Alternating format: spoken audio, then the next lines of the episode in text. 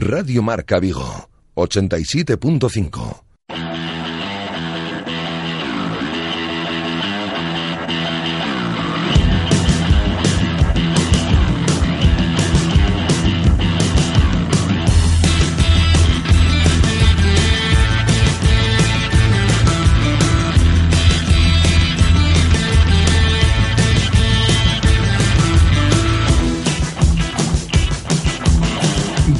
Marca Vigo.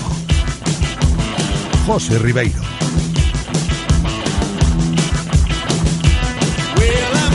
Saludos, ¿qué tal? ¿Cómo estáis? Bienvenidos, jueves 16 de noviembre y esto es Directo Marca Vigo. Aquí estamos con el deporte que se vive en el 87.5, también en la aplicación de Radio Marca Vigo y ya lo sabéis también directamente desde la web de Radio Marca Vigo. Previsión meteorológica para hoy, pues eh, se presenta un nuevo día fresquito, hemos amanecido fresquito pero con cielos despejados ¿eh? durante toda la jornada, temperaturas máximas que no van a superar los 18-19 grados aproximadamente. Y para hoy, pues comenzaremos hablando del Celta, un Celta que ya prepara con todos los efectivos el partido del sábado contra el Sevilla en el Sánchez Pizjuán, partido correspondiente a la decimosegunda jornada de liga que se va a jugar a las seis y media de la tarde en tierras andaluzas. Y digo con todos los efectivos porque Juan Carlos Unzué ya ha contado esta mañana en el entrenamiento con los seis internacionales que han estado fuera con sus selecciones estos días durante el parón liguero. Hoy en Amadroa ya hemos visto a Yago Aspas, Pione Sisto, Maxi, Lobotka, Iván Villar y John Guidetti que ya se había reincorporado en el día de ayer.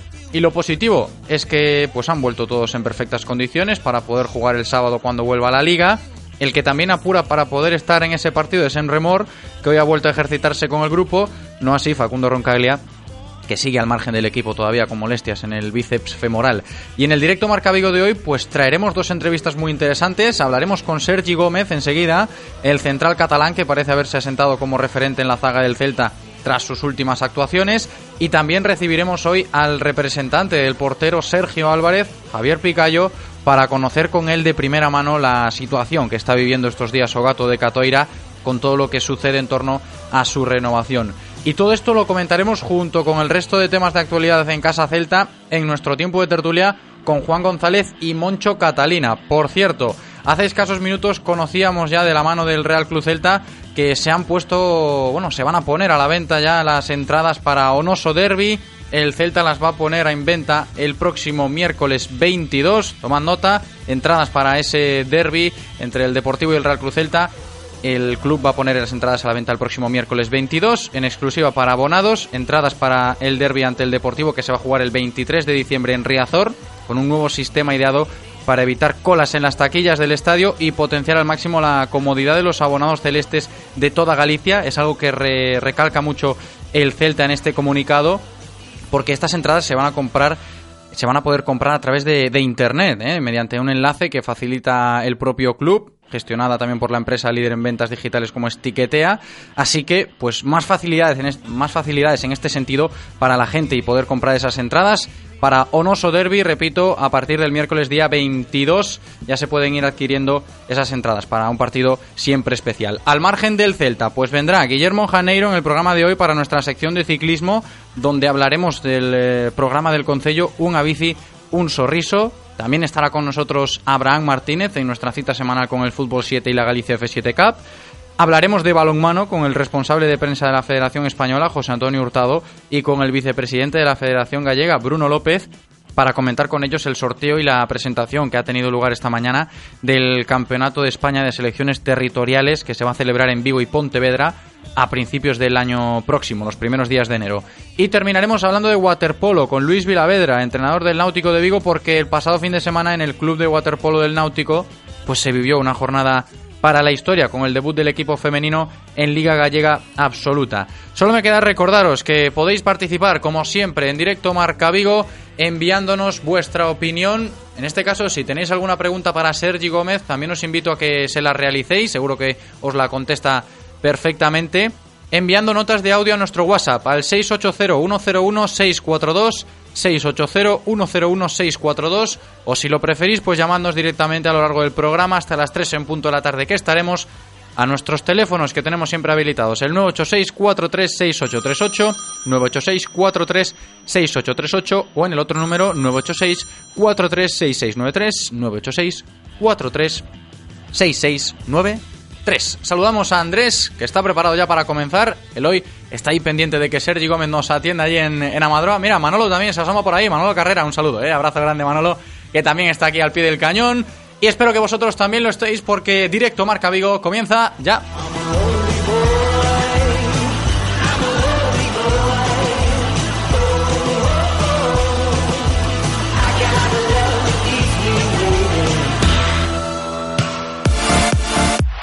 Radio Marca, el deporte que se vive. Radio Marca. Que estoy pensando que yo con un coche que me lleve y que me traiga, a mí, a mí me sobra. Si yo con cualquier cosa me apaño. Pff, ya ves tú, si con que tenga techo panorámico eléctrico de máxima apertura, equipo de sonido vía no play y un sistema de conectividad como el SIM 3, por ejemplo, para dedicarme solo a la carretera y tal, yo con eso pff, me apaño. Nuevo Ford Fiesta equipado con la última tecnología, para que te apañes y tal. 100% equipado, 100% nuevo Fiesta. Que yo, pff, bueno, con eso, no veas. Visítanos en Galmotor, en la carretera Camposancos 113 Vigo. Érase una vez unos hermanos llamados Hansel y Gretel. Un día se perdieron en lo más profundo del bosque. Y por allí siguen. Se les puede ver dando clases de mountain bike y descenso de cañones.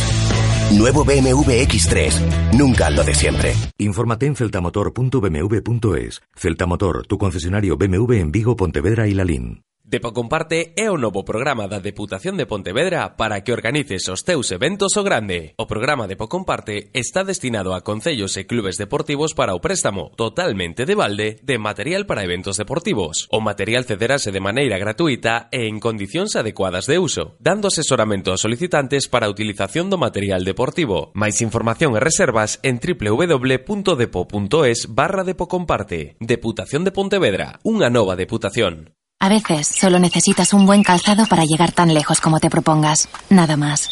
Disfruta de cada paso en tu viaje. Cambia tus neumáticos en la red Renault al mejor precio. Ahora Michelin 205 55 R1691V por 89 euros y Continental por 79 euros. Montaje equilibrado e IVA incluidos. Red Renault. Rodosa, tu concesionario Renault en Vigo, Nigrán y Cangas. Radio Marca, el deporte que se vive. Radio Marca.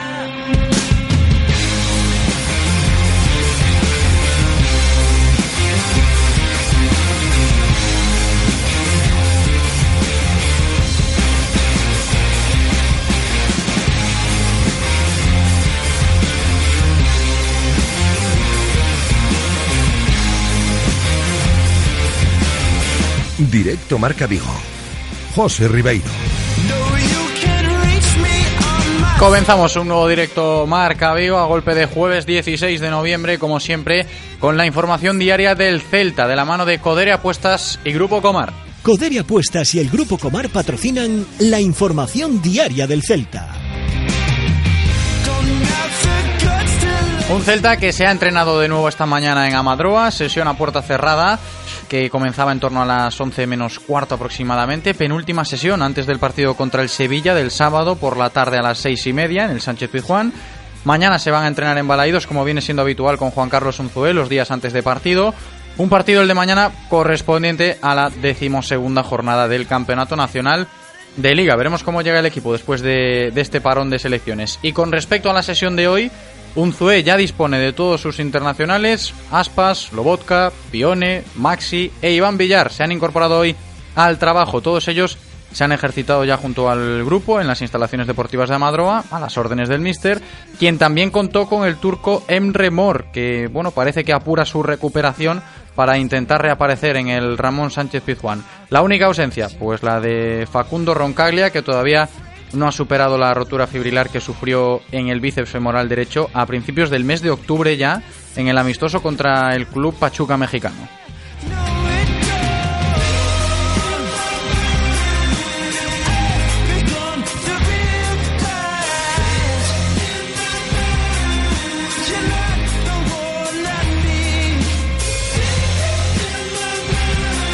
Y vamos a seguir ahora hablando del Celta, en este caso hablando de la situación por la que está pasando su portero, Sergio Álvarez, o Gato de Catoira, que bueno, en las últimas horas se ha especulado ya con el tema de su renovación. Parece no estar satisfecho, pero qué mejor que hablar de este tema con su representante, Javier Picayo, que ya está con nosotros. ¿Qué tal, Javier? ¿Cómo estás? Bienvenido. ¿Qué tal? Buenos días. Bueno, lo primero que quiero preguntarte, Javier, es que nos cuentes tú de primera mano cómo está la situación con el tema de la renovación de Sergio y el Celta. A ver, sinceramente, en estos casos no me, no me agrada mucho el, digamos, eh, desglosar lo que esté pasando en cualquier tipo de negociación. Es cierto que, que bueno, por lo menos eh, es contar exactamente la realidad, ¿no? en cuanto a que como vengo recibiendo llamadas constantemente eh, sobre la situación de su renovación ya desde el mes de mayo, pues lógicamente, eh, como no se puede tampoco faltar la verdad, pues, eh, pues de manera muy somera, pues se explica eso, que hay una, ha habido acercamientos, ha habido una propuesta y que esa propuesta, pues como ya todo el mundo sabéis, no hace falta que la explique ahora, pues en cuanto a su periodo contractual, la verdad que no, no es que ya no convenza, ¿no? Sino que quizás un poco por quién es Sergio, toda su trayectoria, eh, pues él ve defraudadas sus expectativas. Ajá. Y ante una situación de ese tipo, pues lógicamente tiene que, que reflexionar, porque evidentemente no, no, no, no, no contemplaba, o, o, bueno, o en principio no creía que esta fuese su posible propuesta de renovación. ¿no? Estamos hablando de que un año de renovación de contrato a Sergio no le valdría. Y Javier, te pregunto si tú. No, como... bueno, no, no, no, vamos a decirle que no le valdría, ¿no? Que no Lo está que conforme. Sí es cierto, sí es, cierto es que eh, no ese es el, el, escenario que quizá uh -huh. planteábamos. Uh -huh. Y entonces, ante un escenario que no, que no planteábamos de inicio, pues lógicamente hay que reflexionar. Y, y sí es cierto, a ver, que, que bueno, que que no, que, que no se no se contemplaba porque porque él, porque él creía tener otras expectativas uh -huh. sobre todo pues bueno porque son ya 13 14 temporadas en el club porque yo creo que ha sido partícipe en las últimas dos temporadas de dos temporadas que pueden casi ser bueno pues de, los, de la última serie históricas en el, en el propio club y porque además lo que nos ha llegado o, o lo que más o menos estaba en la opinión pública comunicado por el propio club es que bueno pues él parece que con él había una expectativa de, de dar una continuidad ya para para que fuese un jugador que bueno que a lo mejor incluso con el tiempo se pudiese retirar en el en el Claro, eso es lo que te iba a preguntar ahora. ¿La intención de Sergio es buscar ese contrato que le sirva para poder retirarse no, no, aquí? Evidentemente no, tiene, no tenía sentido ahora con todo lo que está aconteciendo. No tiene Ajá. sentido, pero, pero bueno. Pero aunque no sea eso, pues sí, a lo mejor quizá algo más de, de, continuidad. Javier, ¿y este primer contacto entre el Celta y Sergio por el tema de la renovación es la primera intentona? ¿Es la primera intentona de, de estos últimos meses? No, a ver, eh, a ver hay, hay, otra otra circunstancia que concurre que, que, yo creo que le da aún más especialidad al caso. Es decir, eh, Sergio, bueno, pues sabéis que creo que yo creo que ha hecho una temporada pues muy competitiva el año pasado, eh, fue premiado como portero de Europa League, uh -huh. y a pesar de todo eso, él tenía muy claro su futuro, que era esperar por eh, la propuesta de continuidad del Real Celta Vigo. Así me dio orden a mí, y todo esto pues del mes de mayo, mayo, mayo junio, ¿no? Entonces, eso quizá acrecienta un poco más el que a lo mejor hayamos visto defraudadas esta, esta expectativa, ¿no? Claro. Eh, ¿Qué pasa? Que, que no se trata tampoco de eso. Quiero decir, yo estoy hablando de expectativas que había ahí y que no sé y que evidentemente ya eh, empiezan a ser rescatables pues, pues eso a cualquiera eh, en, en, su vida pues le afecta a la hora de bueno pues ahora qué pasa. Ahora tengo un nuevo escenario pues tengo que, que afrontarlo y analizarlo y sobre eso pues ver cómo reconozco todo Javier, ¿y este escenario que se plantea ahora, no crees que puede llegar un pelín tarde? Me refiero a la situación por la que está abordando el Celta el tema de renovaciones, ¿no? Que parece que lo está dejando todo, pues, eh, dejar pasar, por así decirlo. No, a ver, por eso comentaba que nosotros desde mayo, mayo-junio, pues contemplábamos a lo mejor que, que fuéramos llamados por el club para, para esa renovación. ¿Aconteció que fue en noviembre? Pues evidentemente, pues, pues hombre, eh, tú acabas de hablar de, de otros casos, no hay ninguno similar, palangonable. Uh -huh. En el caso de Sergio es muy especial porque porque el resto de jugadores que podáis hablar, pues aún le queda claro, le no quedan... menos de no sí, menos sí. de 17, 18 meses de contrato. Aquí estamos hablando de que Sergio el 30 de junio y pues, como quien dice, en fútbol está a la vuelta de la esquina. Estamos hablando de siete meses, seis, siete meses. Pues obviamente eh, obliga a hacer una recapitulación que tampoco tardemos mucho en reaccionar, obviamente. ¿Está preocupado Sergio Javier? Bueno, yo creo que lo que está es como siempre súper centrado en su trabajo diario. Yo creo que, cuando hablamos de Sergio, yo yo creo que, que, he tenido, pues bueno, tengo el orgullo de haberlo podido acompañar, eh, porque él me dio esa confianza. Eh, a ver, aquí estamos hablando de alguien que, que, que le costó, no sé si fueron siete temporadas, acceder a ser uno de los miembros de la primera plantilla en segunda división. Es decir, estamos hablando de alguien que le costó muchísimo. Es decir, estamos hablando de alguien que, que nadie le regaló nada, que creo que ha tenido que, que pastar continuamente eh, exámenes y, bueno, pues pues eso, parece que todo el día viendo su trabajo para ver si él eh, estaba al nivel que, que merecía su situación y entonces a partir de ahí yo creo que, que bueno, que esto más que bueno, como tú apuntabas, yo creo que sobre todo eh, sorprendido quizá y, y ya digo, con sus expectativas defraudadas, pero no más que eso, en el sentido de que va a estar muy centrado en su trabajo, muy muy centrado en ayudar, y pero bueno, que si es cierto que como acabas también de comentar en cuanto a, al tema del tiempo, pues lógicamente, pues, pues, ya avanza la temporada, sí habrá que ya que ver cómo se plantea la misma efectivamente, y sobre eso pues actuar yo, actuar yo en el sentido de ayudarle a ver, bueno, pues cómo... Sí, a buscar una, una, solución a este tema. Te iba a preguntar, en base a tu experiencia con estos asuntos de renovaciones y jugadores, ¿crees que la situación de cara al futuro más cercano puede variar? Me refiero a la propuesta del Celta, si puede haber un giro en este, en este sentido. Entenderéis ahí que la experiencia que yo pueda tener eh, no sirve absolutamente para nada. Esto es una cuestión de, de voluntad unilateral. Está muy de moda ahora el término. Es así. Aquí pues, el club ha hecho una propuesta, salvo que la quiera modificar, nosotros tenemos que ajustar exactamente la propuesta que hemos recibido. No podemos hacer más. No nos compete otra cosa. ¿Pero estáis intentando negociar para que sea la propuesta modificada? No, yo creo que no, no, tiene no tiene ningún sentido. Es decir, que nosotros seamos los que los que debamos eh, intentar cambiar eso. Eso tiene que ser, a ver, eh, aquí estamos hablando de, de realmente seguir en un club que lógicamente de, de motu propio pues plante, plan, haga sus planteamientos, no porque nosotros estemos empujándole a ello, mucho menos. Javier, y quizás la, la, pregunta más delicada ahora, visto lo visto, ¿puede ser que ya se esté barajando alguna que otra opción? ¿Si ha habido contacto con algún otro club? No, a ver, yo, yo creo que ahora, insisto, estamos en periodo de, por así decirlo, eh, digo el término reflexión, pero otro similar, porque porque porque es, es todo muy reciente y, y, ya digo, como se me viene insistiendo desde el mes de mayo qué pasa con la relación de Sergio, qué pasa con la relación de Sergio, bueno, pues yo creo que a, a, to, a todos vosotros, pues bueno, no, pues por lo menos poner en conocimiento que sí ha habido algún acercamiento y algún planteamiento. Ahora, me parece que es un poco precipitado para, para el resto de lo que tú comentas.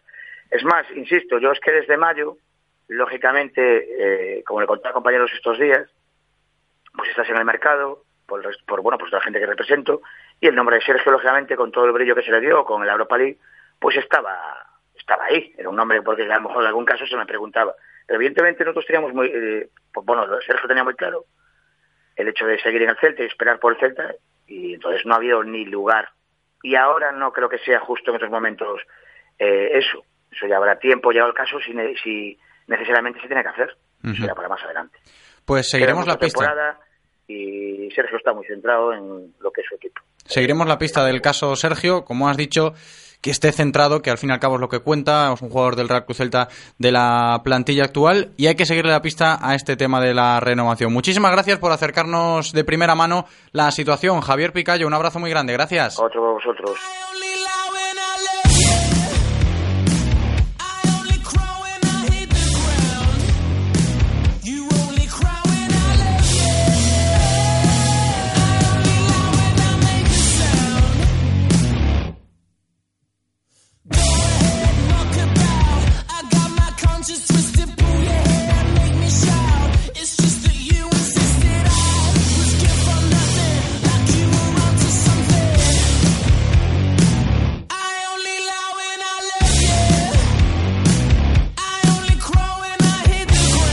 Pues ahí estaban las palabras de Javier Picayo, representante de Sergio Álvarez. Como acabáis de escuchar, situación delicada. ¿eh? No parece el futuro muy esclarecido a día de hoy en el caso de Sergio Álvarez. Nosotros seguimos pendientes de que Sergi Gómez, el central catalán del Real Cruz Celta, nos pueda atender.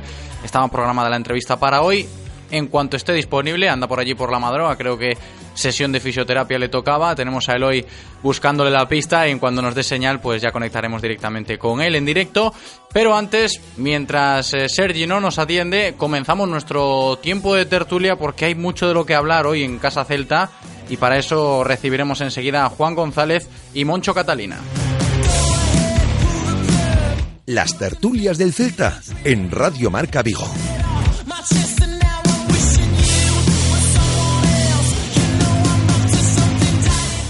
Juan González, ¿qué tal Juanillo? ¿Cómo estás? Bienvenido. Hola, buenos días. Muy buenas, saludamos también a Moncho Catalina. ¿Qué tal Moncho? ¿Cómo estamos? ¿Qué tal? Muy buenos días. Bienvenido. Bueno chicos, os aviso que estamos pendientes de Sergi. En cuanto nos den la señal, cortamos esto y luego reenganchamos, ¿vale? Perfecto. No os molesta, ¿no? En absoluto, no, no. Las prioridades hay que tenerlas claras. Como que Dile de ser. mi parte que deje de mirarse al espejo, que es un dandy, y, y que atienda a la hora que tiene que atender. Se lo voy a decir, ¿eh? Se lo voy a Es decir un, da- es al, un dandy, es un dandy. al dandy de Sergi Gómez. Vaya expresión vintage, Juan, un dandy. Madre mía. Es un dandy total, es un dandy total. Bueno chicos, escuchábamos a Javier Picayo, el representante de Sergio Álvarez. Yo creo que es tema prioritario para comenzar la tertulia de hoy. ¿A vosotros qué os parece lo que está sucediendo en el caso de Sergio Moncho?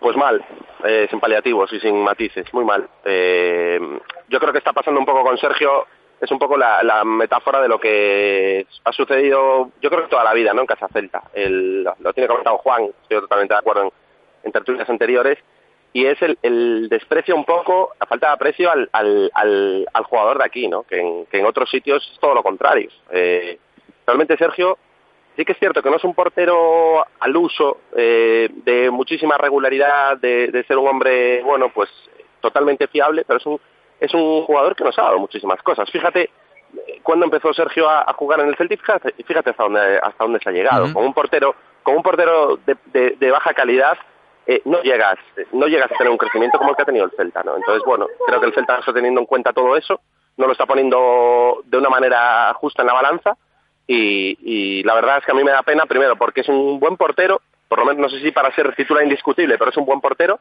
y sobre todo también porque es un ejemplo de cara a, futuros jugadores que puedan llegar en el Celta a nivel de vestuario, ¿no? Entonces, bueno, a mí particularmente me parece muy mal lo que está pasando. Juan, tu opinión al respecto. Lamentable, ya, ya, lo, ya lo comentamos aquí en alguna ocasión, ¿no? A mí me parece lamentable.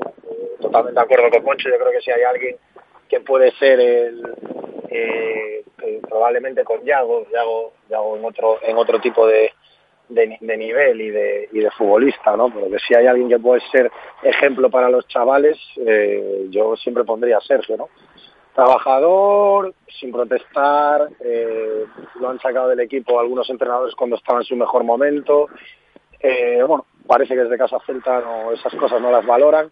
Yo creo que, vamos, Sergio lleva, lleva el escudo tatuado en el pecho, nunca ha levantado la voz, incluso cuando se ha sido muy injusto con él. eh, no, no, no escucha a Picayo, ¿no? Pero vamos, yo te puedo decir que Sergio, supongo que Picayo no lo habrá dicho, ¿no? Pero yo, yo te puedo decir que Sergio, hasta hace dos años, eh, lo que cobraba Sergio, con comparación con lo que cobraban otros compañeros que no jugaban ni la cuarta parte, era de risa, ¿no? O sea, ya estaba aquí sin decir ni, un- ni, ni una palabra más alta que la otra, sin pedir aumento de sueldo cuando se lo merecía más que nadie, cuando estaba cobrando casi menos que nadie, y eso, 14 años en el club, eh, yo creo que yo creo que el club se está portando fatal con él y me da pena, me da pena porque porque al final eh, entre este- estos casos el de el de Borja Iglesias que mete 35 goles y, y no se queda aquí eh, al final pues bueno pues volvemos a, a lo que una vez nos hizo pecar no Eh, eh, al final de lo que se trata es de que cuando no hay dinero tiramos de los de abajo y cuando hay dinero pues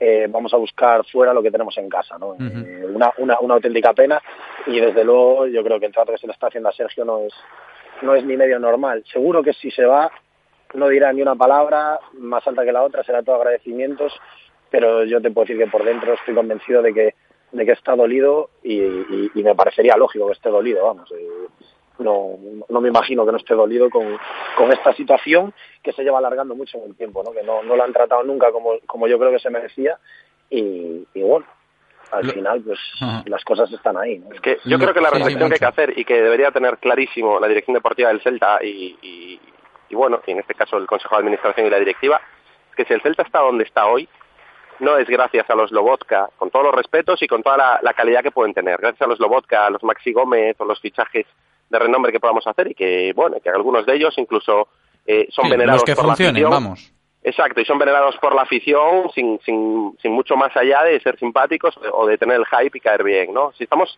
ahora en donde estamos es gracias a los Sergio, a los Joel, a los Túñez, a los Tony, a los Oyer, por ejemplo, independientemente de que sean de la cantera o no, pero jugadores con un sentimiento, a los Dani Avalo, a los Yago Aspas.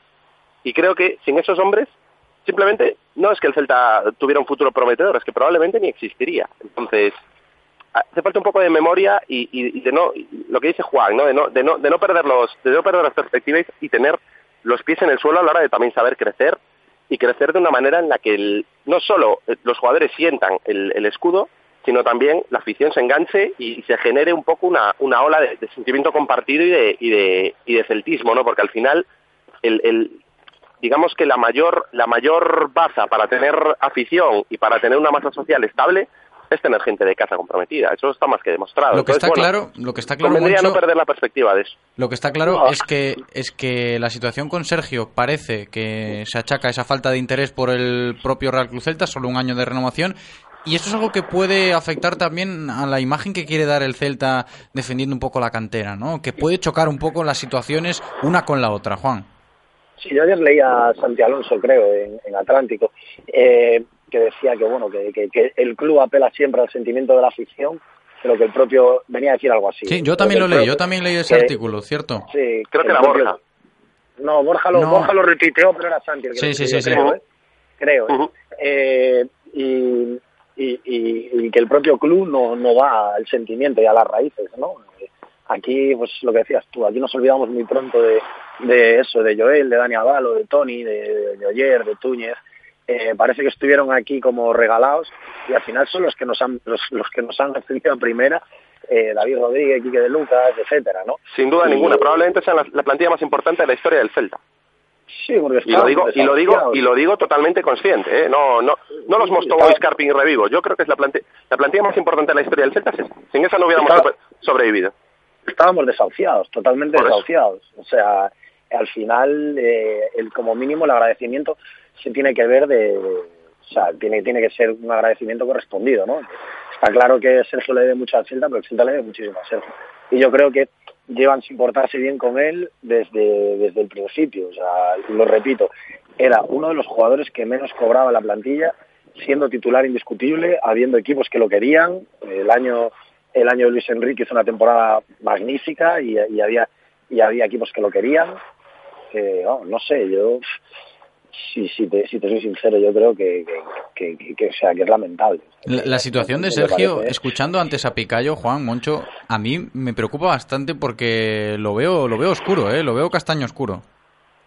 Yo no lo pude escuchar, no lo pude escuchar, estaba trabajando, pero pero sí, hombre, yo las informaciones que tengo No son tiene más buena oscuras, pinta. más oscuras que castañas.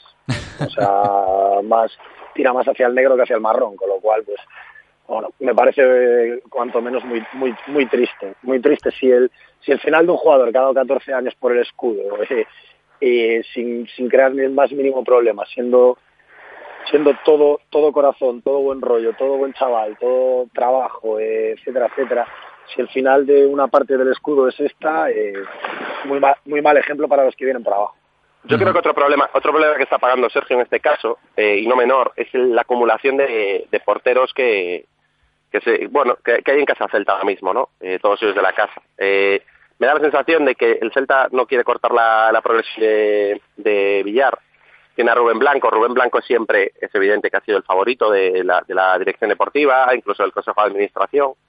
Siempre que ha tenido, bueno, eh, una mínima una, una mínima opción de jugar a nivel de lesiones o, o a nivel de rendimiento ha estado por delante de Sergio siempre Sergio ha estado callado y, y peleando por su puesto y aprovechando sus oportunidades pero me da que por ahí van los tiros el Celta no quiere no quiere tener tres porteros y, y, y, y- y me da la sensación de que por edad y por y por rendimiento probablemente, porque le ven menos, menos opciones de mejora y menos, menos calidad en la portería, pues optan por, por deshacerse de Sergio. Evidentemente hay, hay muchas formas de hacerlo y, y, y en este club, en este bendito club, siempre, toda la vida hemos pecado de, de, de hacer las cosas mal en ese sentido, ¿no? Grandes referentes de, del Celta como Vicente en su día, como Mostobo y como tantos otros se han ido por la puerta de atrás del club cuando deberían de tener prácticamente una plaza ya al, al lado de Balaídos. ¿no? Entonces, bueno, volvemos a cometer los errores de toda la vida.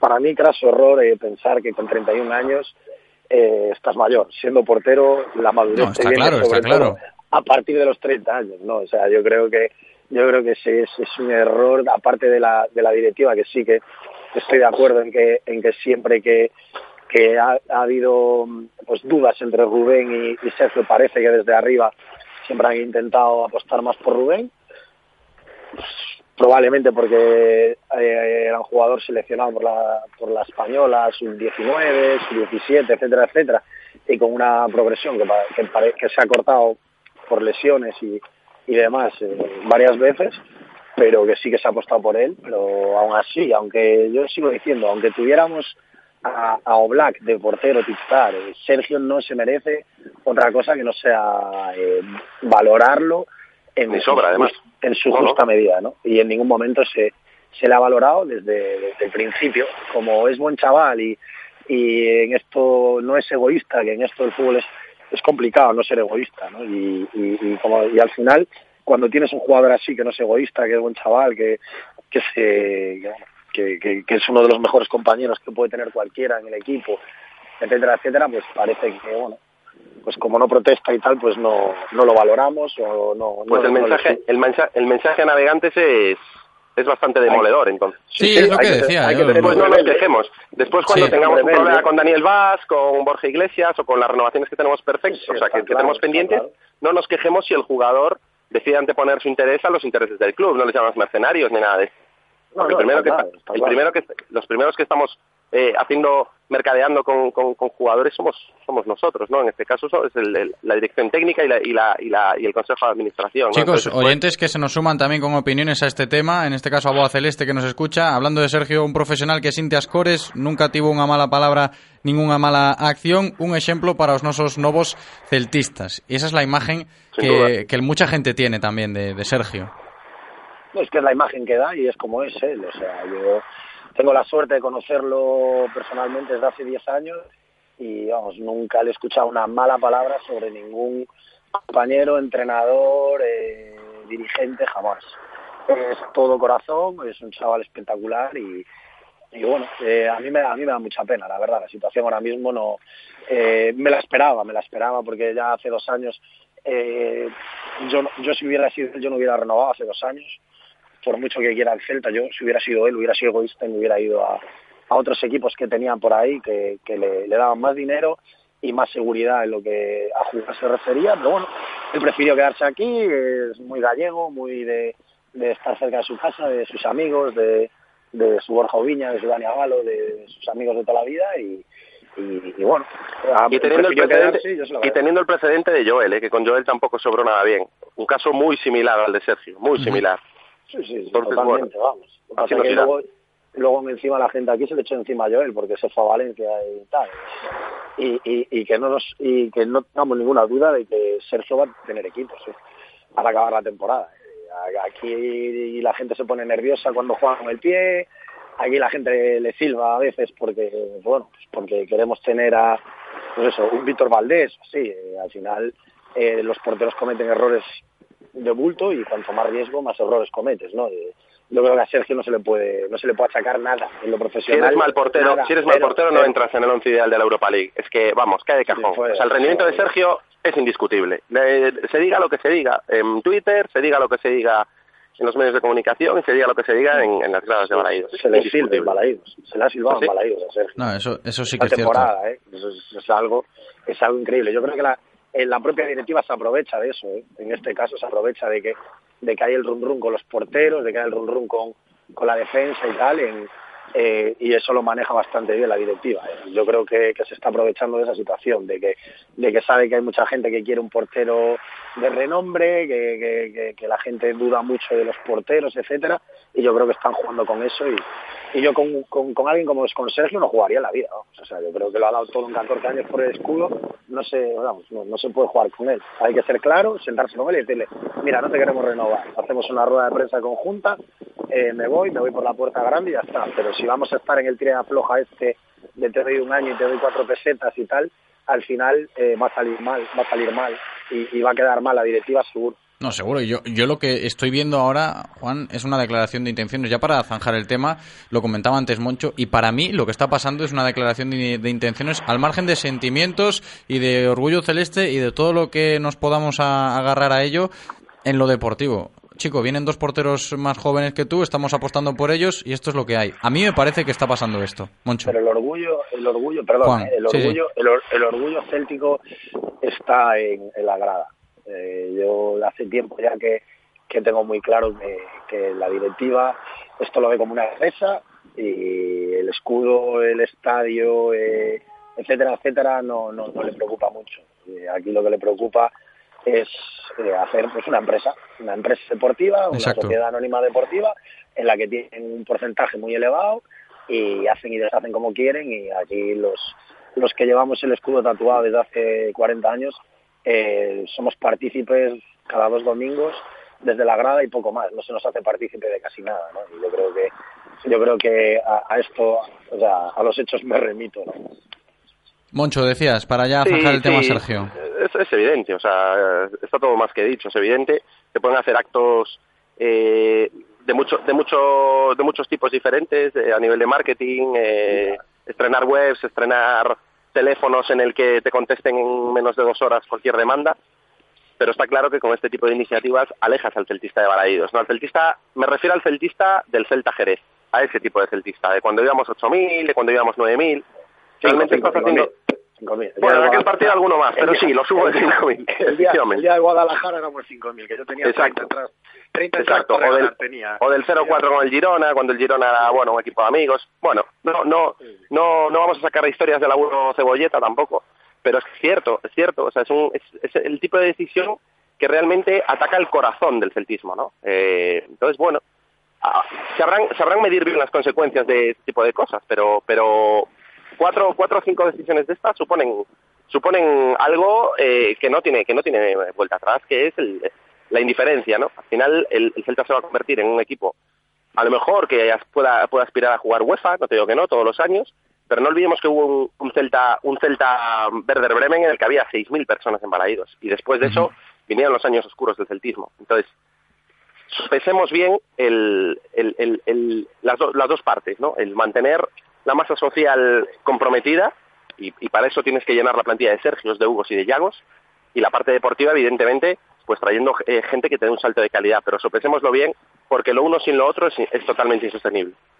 Bueno, pues ahí está, el tema Sergio, Moncho, Juan, va a haber que seguir hablando de ello, me temo, en las próximas semanas, porque la situación va a avanzar y yo creo que no a muy buen puerto, pero veremos cómo, cómo suceden los acontecimientos. ¿Qué os parece lo de Maxi también? Porque hablamos de mercado, de salidas. Está hablando de Maxi del fútbol chino. Yo no sé cómo lo veis. Esto de que llegue y a las primeras de cambio aparezca un tema como este, Juan. Yo creo que en Maxi digamos respetar lo que decida el jugador.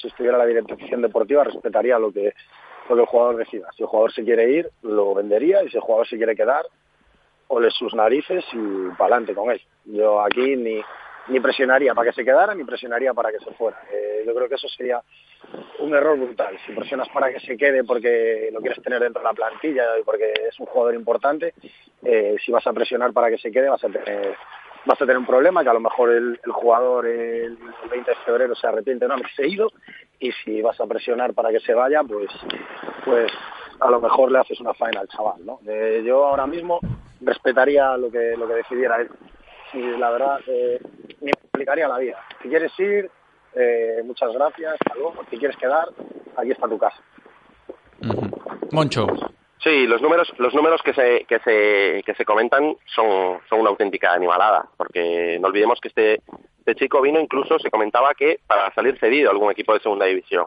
Eh, ¿Qué ocurre? Que ha, ha empezado la liga como un tiro, ha tenido un rendimiento que nadie se esperaba, yo creo que ni él mismo.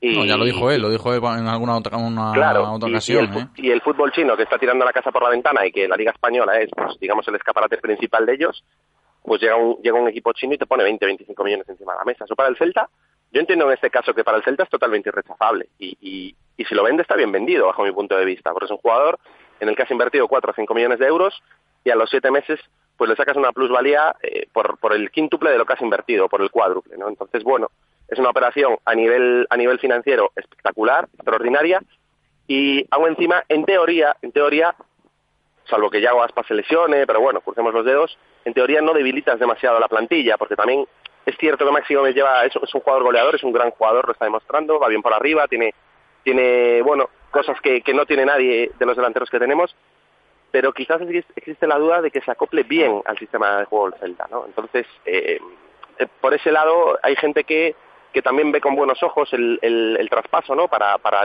liberar a Yago definitivamente de la banda y, y ponerlo en punta, y puede ser y puede ser una buena oportunidad. Bajo mi punto de vista, opino un poco como Juan. Eh, yo no forzaría al jugador a salir, porque el jugador sabe que hay mundial y que tiene opciones de, de entrar en la lista de Uruguay, y evidentemente el escaparate de la Liga Española no tiene nada que ver con la China, pero desde luego si, si, si sale vendido por 20, 25 millones por las cifras que se está, que se está rumoreando, y eso eh, facilita, pues, digamos, reforzar un poco la, la línea defensiva del Celta, otras líneas que están un poco más, que tenemos más carencias, pues bienvenido sea, ¿no? No, claro, lo que dice Juan y lo que dices tú, lo de no forzar al jugador, siendo el jugador que es. Llegó en verano, eh, viene de fuera y, oye, como dice Juan, si te quieres ir, pues adelante y si te quieres quedar, esta es tu casa, A mí porque me parece un chico con mucha cabeza, ¿eh? Me parece que él tiene mucho más Es maduro para la edad que a- tiene, a Maxi, sí, sí, sí. sí, sí. Yo me da la sensación de que se va a quedar, ¿eh? Por lo que he leído y por lo que percibo, me da la sensación de que no va a quedar la ligación al menos este año. Pues yo creo que se va a ir. Estoy casi convencido de que se va a ir. Tiene mucha presión alrededor y yo creo que se va a ir. Yo casi, casi apostaría a que se, a que se va a ir. Bueno, Si podemos va- hacerla, podemos hacer la, la apuesta a las cábalas aquí si quieres, ¿eh, Juan?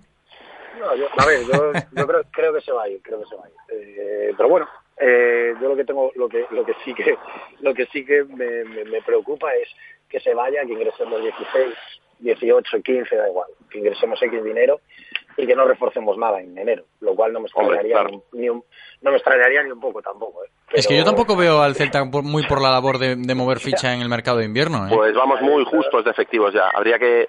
Hombre, lo ideal sería recuperar a Borja Iglesias, pero no sé qué posibilidades habrían eso. Pero vamos, sería No, una forma Borja, hemos hablado con Borja esta semana y el propio Borja nos ha dicho que... Sí, él dice que va a acabar la temporada en Zaragoza. Sí, sí. No, no, aparte no, no, no, no, no tendría mucho sentido que viniera para aquí para ser suplente de Yago ahora mismo o de, o de Guidetti, o no, yo ahora mismo no, no, no me traería a Borja. Yo arriba creo que vamos sobrados, yo eh, pues probablemente me traería un lateral, un lateral, poli- un lateral polivalente.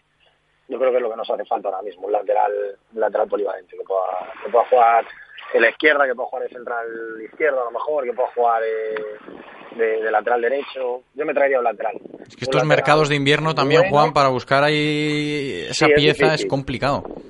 Difícil, pero con dinero es mucho más fácil. ¿eh? No, hombre, ya, sí. Eso, con dinero es mucho más fácil. ¿eh? Y si tienes 15 millones, pues tampoco pasa nada. Si te gastas por 4, por cuatro millones, 4 millones y pico, 5, eh, tienes laterales muy buenos que, que, que te vendrían. Sí, además, además no te tienes que traer un jugador que vaya a ser la bandera de tu equipo en la segunda vuelta. Es un jugador de plantilla, que entre bien en las rotaciones, que cumpla cuando, cuando sea requerido y, y nada más. El mercado de invierno es para eso. No, no intentemos, no intentemos encontrar a un Maxi Gómez en el mercado de invierno porque no lo vamos a encontrar. No, porque que cuesta, porque cuesta eso, porque cuesta 20 kilos. Claro, Exacto, claro. porque cuesta 20 millones, o porque cuesta 15, o porque cuesta... Yo creo que el error aquí fue no quedarse con Planas. Lo, lo dije al principio de temporada y lo mantengo. Yo creo que Planas era un jugador de plantilla perfecto. Se adaptaba al lateral izquierdo, podía jugarte tranquilamente ahí, sin problemas, buen chaval, eh, amigo de, de la mitad de la plantilla, muy conocido por un sub, etcétera. O sea que, vamos, yo me hubiera quedado con, yo me hubiera quedado con Planas seguro. Bueno, sí que llamó la atención, ¿no? Siendo además conocido por Juan Carlos Unzué. un jugador que no cobraba mucho, que no daba problemas, eh, eso, eh, profesional, la verdad que sí que los últimos, los últimos meses, la cada vez que jugó se lesionó, es un jugador que necesita jugar mucho por la musculatura y, por, el, por el tipo de, de fútbol que tiene, pero bueno, eh, yo creo que era un jugador muy válido para ver si quedaba aquí como mínimo un añito más, eh, y, y hubieras doblado posiciones. Eh, ahí sí que ya tendrías casi todas las posiciones dobladas, ¿no?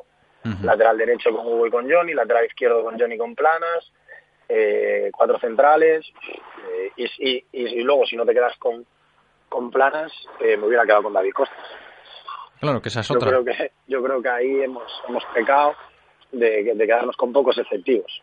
Efectivos de calidad tenemos ahora. Yo creo que igual son pocos. No, eso, eso es lo que tendremos que seguir hablando durante todo el año, porque desde verano que llevamos hablando de los efectivos del Celta, en este caso escasos en defensa. Pero bueno, hay que seguir hablando de la liga, porque vuelve. No sé si tenéis ganas ya de que vuelva la competición doméstica, Moncho. Hombre, sobre todo ganas porque viene, vienen las, las curvas. Eh, y tengo, tengo ganas de ver cómo, cómo responde el Celta. Hay ¿no? que apretarse los machos. Eso es, eso es quizás el aliciente más grande que podamos tener.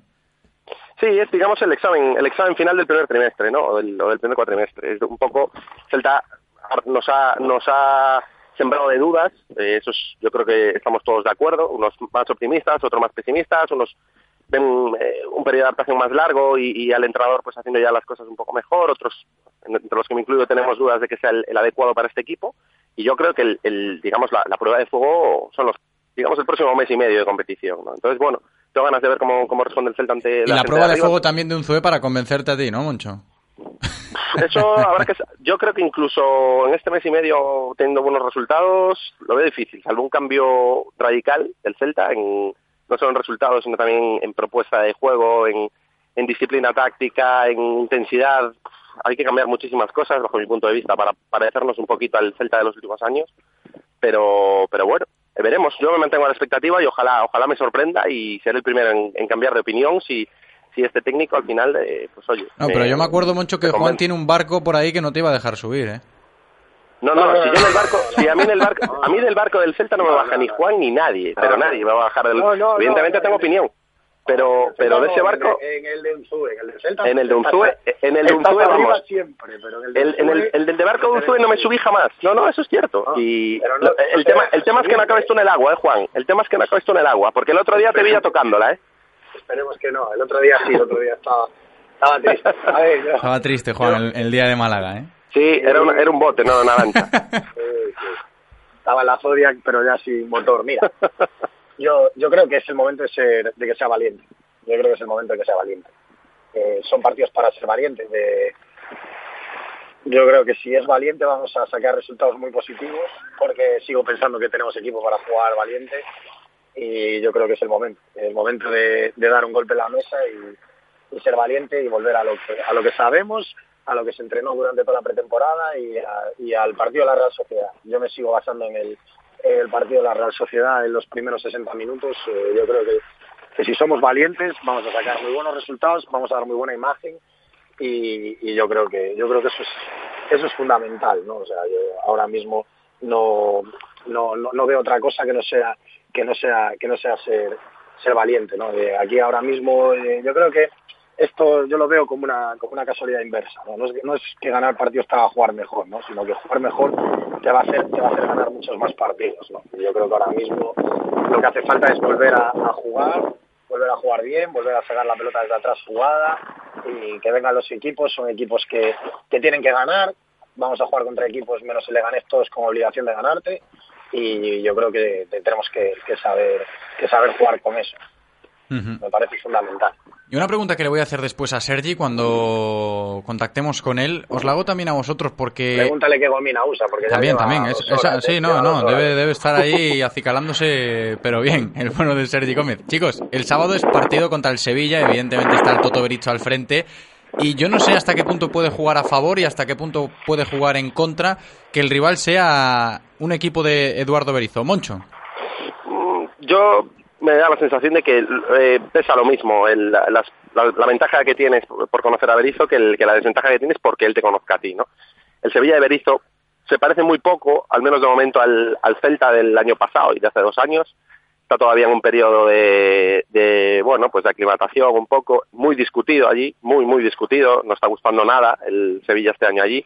Es un público muy exigente, un público que se ha acostumbrado a, a- a objetivos realmente que son que están muy por encima incluso de la historia del, del propio club que no es un club pequeño precisamente y creo que no creo que en ese sentido creo que no ni tenemos ventajas ni tenemos desventajas en ese en ese campo no es un partido muy complicado pero opino como Juan, yo me agarro a la calidad del equipo. El, el- el equipo tiene una calidad eh, que po- yo en pocos años había visto un Celta con el potencial que tiene este año. O sea, yo vi el partido del otro día de Dinamarca, es que Pione Sisto hizo lo que le dio la gana por su banda. Pero lo que le dio la gana, o sea, el, el- el primer gol de Dinamarca le hace un traje al, al defensa de Irlanda que es A que los dos, si fuese... a los dos, a dos, a dos, a dos Sí, defensas. sí, es que si fuese un, si fuese un jugador de, si fuese un jugador más mediático, pues bueno, con, con cierto renombre, o sea, hubiera salido en los informativos, eh, en el de la mañana, el del mediodía y en el de, y en el de la noche, ¿no? Entonces, bueno, me agarro a esa me agarro a Si jugara que en otro equipo, si jugara en otro equipo. Jugar en otro Si no equipo, sí. Si no jugara en Sí. el Celta. no jugara en el Sí, Celta, sí. probablemente. Y a eso me agarro, ¿no? Que el Celta cuando el Celta cuando es capaz de llegar en superioridad numérica, incluso en, en un uno contra uno, a posiciones cercanas al área, se marca el peligro, es que se ve.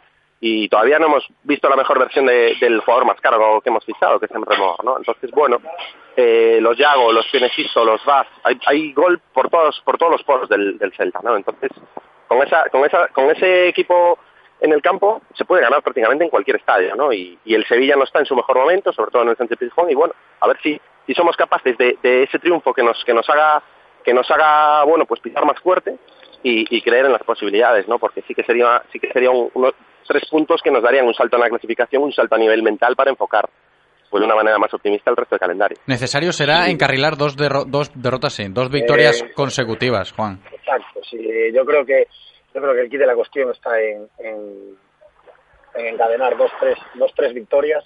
Si somos capaces de ganar en Sevilla, ganarle a, a Villarreal, eh, yo creo que vamos va a cambiar va a cambiar la situación muchísimo, ¿no? Ya no por puntos, eh, ya no hablo en el aspecto de puntos que lógicamente Ah, sí te lo crees, te lo te crees. Claro, arriba, pero- sensaciones, pero- confianza. Claro, al final empiezas a confiar un poco en los jugadores, empiezan a confiar más en el entrenador, el entrenador les empieza a dar más libertad a los jugadores, confía más en ellos, les deja, pues bueno, pues jugar un poco más, etcétera, etcétera, ¿no? Y al final es un compendio de, de sensaciones y, que, claro, que, si tienes resultados te lo se, ma- se magnifica todo, ¿no? Yo creo que en el momento que, que encadenemos dos, tres victorias seguidas, eh, el equipo va a ser mucho más valiente.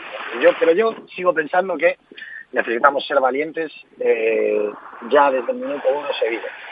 Coger la pelota, jugar nosotros y que corran detrás del balón, que sabemos que los equipos del Toto eh, llegan al final del partido muy justitos de fuerzas. Por ahí Yo hay que atacarles, sí, yo creo que por ahí también eh, tiene que estar el kit de la que- cuestión.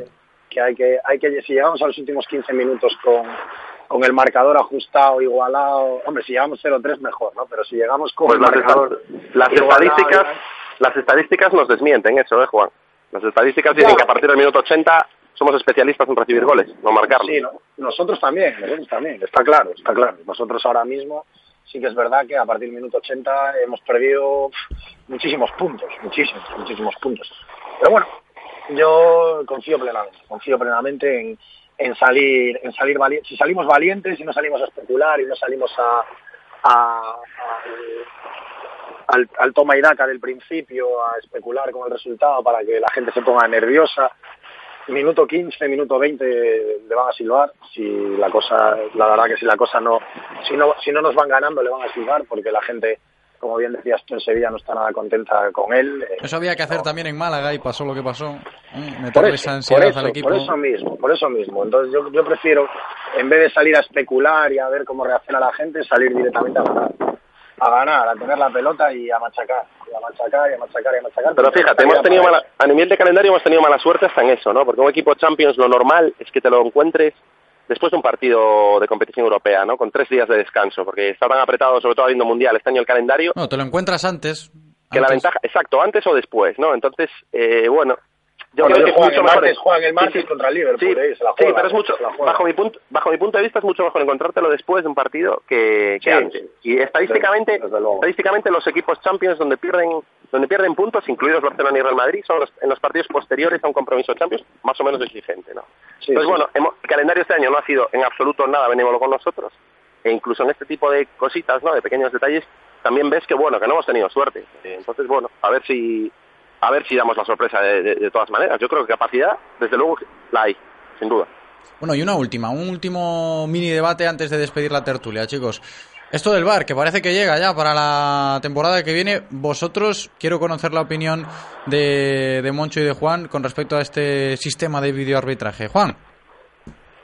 Hombre, a mí, yo, yo creo que ya tenía que estar implantado este año, ¿no? yo creo que vamos tarde. ¿no? Es más, si estuviera implantado este año, yo creo que tendríamos ocho puntos más, más o menos, haciendo cálculos entre Real Sociedad, Español con gol en fuera de juego de no sé cuántos metros y tal, eh, el partido Atlético de Madrid. Ahora, también leyendo cómo va a ser el video arbitraje, me parece bastante bastante flojo, ¿no? Esto de no poder ver si un penalti es penalti, solo solo ver si es dentro o fuera, al final nos va a seguir nos va a seguir penalizando lo mismo, ¿no? Si una mano es mano no lo puedes ver. Por ejemplo, el penalti hizo Gaby no se podría ver en el video arbitraje. Eh, lo único que se podía haber visto es el, de, el del partido de la Real Sociedad, si era dentro o fuera la de Johnny, con lo cual hubieran sacado fuera la, falta en vez de dentro. Pero, eh, hombre, eh, el gol el fuera de juego del español. Yo creo que yo creo que el videoarbitraje sí, pero pero más, más, más a full o sea sí me parece me parece bastante bastante light yo creo que si si metes el videoarbitraje es para mejorar y para mejorar eh, si te lleva 15 segundos ver un penalti no, cuesta nada no cuesta nada. Eh, al final si solo vas a ver si te equivocas en un jugador o en otro cuando le quitas una amarilla en si la- es fuera o es dentro un penalti y dos cosas más yo creo que yo creo que vamos a quedar bastante no sé, Es que parece como que están, es, parece como que están lidiando entre, bueno, no lo vamos a poner del todo para no perder esa esencia, pero al fin y al Al final- cabo, o es todo o es nada. Claro, yo, estoy, yo estoy de acuerdo en eso. O vamos con todo, con todas las consecuencias, y, se acaba un poco pues, estas discusiones de VAR, que también es un, poco es un poco triste, ¿no? Pero pero vamos, si va, si lo vas a poner, eh, habrá que ponerlo para todo, ¿no? No solo para la línea de gol y eso, y para sacar y tal, sino yo lo pondría, eh, un penalti, un penalti que es claro, o sea, que es claro, que, que- que- te pide el otro equipo que lo revises, te cuesta 15, 15 20 segundos, ¿no? Yo solo tengo duda de una cosa, que vamos a hacer las últimas jornadas, las dos últimas jornadas de liga. Porque no se va a poder, o no se va a poder utilizar el VAR, o no se va a poder unificar horario de partidos. Ujú. Moncho. Eso lo tengo claro. Yo soy muy escéptico, pero no por el bar, sino por, por el tipo de liga, el, el ambiente y el, y el tipo de país en el que, en el que estamos. ¿no? España es un país, y afecta al fútbol también, España es un país que sujeto a, hay una corrupción bestial y sujeto a unos, intereses eh, por detrás. Escucha, hay unos intereses por detrás que, que este tipo de cosas al final están sujetas a criterio también y a, y a, y a interpretación. ¿no? Hablabas tú del penalti de Gaby. Incluso, incluso cabiendo la posibilidad de que el VAR pudiera, pudiera juzgar eso, que en principio no está previsto, date cuenta que si hubiese habido videoarbitraje, Yago Aspas hubiese sido expulsado igualmente y no se hubiera pitado penalti. Porque a Yago se recurrió la sanción al comité de competición y se, y se refrendó esa, esa, esa, esa tarjeta amarilla. O sea que, fíjate hasta qué punto el, el VAR también podría ser partidista hasta, hasta esos extremos, porque yo no me creo que si ese penalti se, se comete en un partido en el que el Real Madrid se está jugando algo, incluso el Atlético de Madrid, hiciesen eso, lo que hicieron con Yago Aspas. ¿no? Entonces, Hombre, ahí ¿qué te, eh, qué te va a aportar el VAR? ¿Qué te va a aportar? Te va a aportar que en vez de la decisión que toma el árbitro en ese momento, la tome un señor que está viendo la pantalla, que todo el estadio está viendo que es penalti y que el señor diga que no, como dijo Iturralde González, que es supuestamente uno de los, una de las voces autorizadas a nivel de videoarbitraje, y, y, y periodistas en teoría también libres como, como Fouto y algunos otros que decían que era un piscinero. Entonces ya me dirás, ya me dirás De qué de ganamos, tiene ganamos con el VAR. Del ¿Qué ganamos con poco. Claro, pero, pero si al final vas a meter a un Iturralde González, o sea, un Celta Villarreal o un Celta a la vez, van a seguir produciendo las mismas injusticias, y en un Real Madrid y Barcelona lo mismo, que, se, que suceden en, en, en, vamos, in situ en el campo. Sí, hombre, yo, yo- yo yo soy muy, yo soy muy escéptico con eso, o sea, creo que lo único que va a hacer es contaminar un poco más, alimentar, yo creo que va a ser todavía más los debates de bar y los debates y, y la indignación entre los entre los otros 18, digamos, ¿no? entre los equipos más humildes del- de la liga, y, y sinceramente se le va a quitar salsilla al, al, al, al fútbol, ¿no? En este caso a la Liga Española. Yo creo que el, el, el VAR es un sistema que está muy poco maduro porque habría que ver también en jugadas no directas de gol, pero en jugadas en las que, imagínate un fuera de juego en el que te dejan en franca superioridad, no en una ocasión directa, pero en una franca superioridad para, para generar una ocasión, ¿qué haces en eso? Entonces, es un sistema que veo muy poco maduro y que incluso en la Bundesliga está teniendo muchísimas críticas, ¿no? En, en, en todos los sectores, no solo a nivel periodístico, a nivel de afición, sino también a nivel de clubes, ¿no? Pues veremos Entonces, cómo, también me genera cómo- muchas dudas, ya te digo. cómo Hombre, se mientras acaba- que esté, mientras que esté, perdona, mientras que esté la Sí. mano humana ahí detrás. Hombre, está claro, un- eso está claro. Un humano, un humano detrás, va a haber Un fallos. humano siempre, con intereses, con intereses, porque Claro. ese es el problema. Bueno, el problema es ese. Ya no solo son los intereses que, que le impongan. Los problemas son los intereses que te imponen, que te imponen no los que los que Claro, tú tienes. sí, ¿no? directos tú, puedes- tú claro, tú puedes ser del Barça, del Madrid, del Atleti, pero pero al final es lo que te impone, ¿no? Estamos viendo toda la corrupción que hubo en la Federación y esto sigue igual, o sea que poco, poco más poco más hay que decir. Ajá. Bueno, chicos, pues veremos cómo evoluciona el tema del bar y el resto de, de cositas en torno al Celta. Ha sido un placer, como siempre. Juan González, un abrazo grande, gracias. Un abrazo, dale un abrazo a Sergi de mi parte. Se lo doy de tu parte. Moncho Catalina, un abrazo para ti también. Muchas gracias. Un abrazo, Moncho. chicos. Buenos días.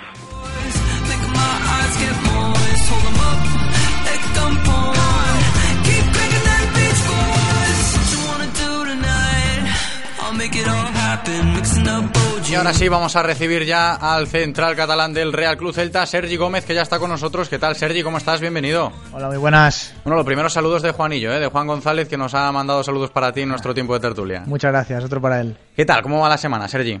Pues bien, la verdad es que hoy es el primer día que estamos todos prácticamente.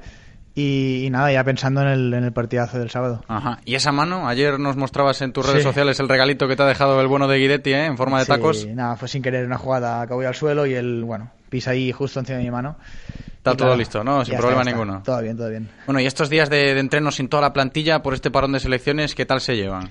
Bueno, ese es extraño. Eh, por, una, por un lado es buena señal, significa que estamos haciendo buenas cosas y que tenemos muchos internacionales, pero por otro lado los que estamos aquí pues nos toca currar un poquito más. Claro. Pero bueno, se agradece porque al final sirve para coger tono.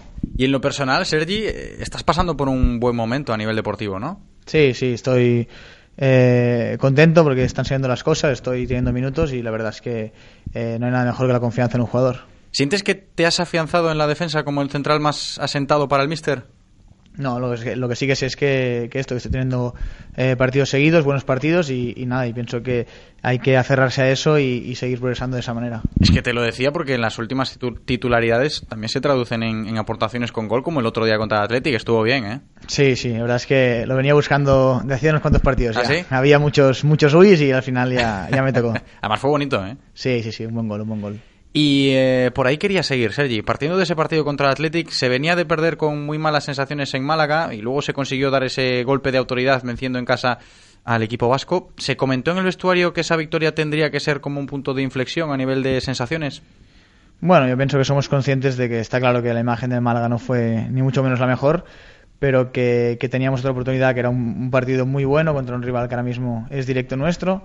Entonces, pienso que dimos un golpe sobre la mesa para demostrar que, que tenemos el nivel. Y lo, que, y lo importante que fue volver a, a contentar a la gente en casa, ¿no? Que quizás estaba faltando eso desde que comenzó la liga, ser efectivos en Balaídos. Sí, por supuesto, y más contra un rival como es el Bilbao. Pienso que, que estuvimos muy bien en todos los sentidos y que, y que volvimos a ser eh, el Celta que tantas alegrías hemos dado. Pero bueno, pensando ya en el sábado, partido de reencuentros con excompañeros en Sevilla.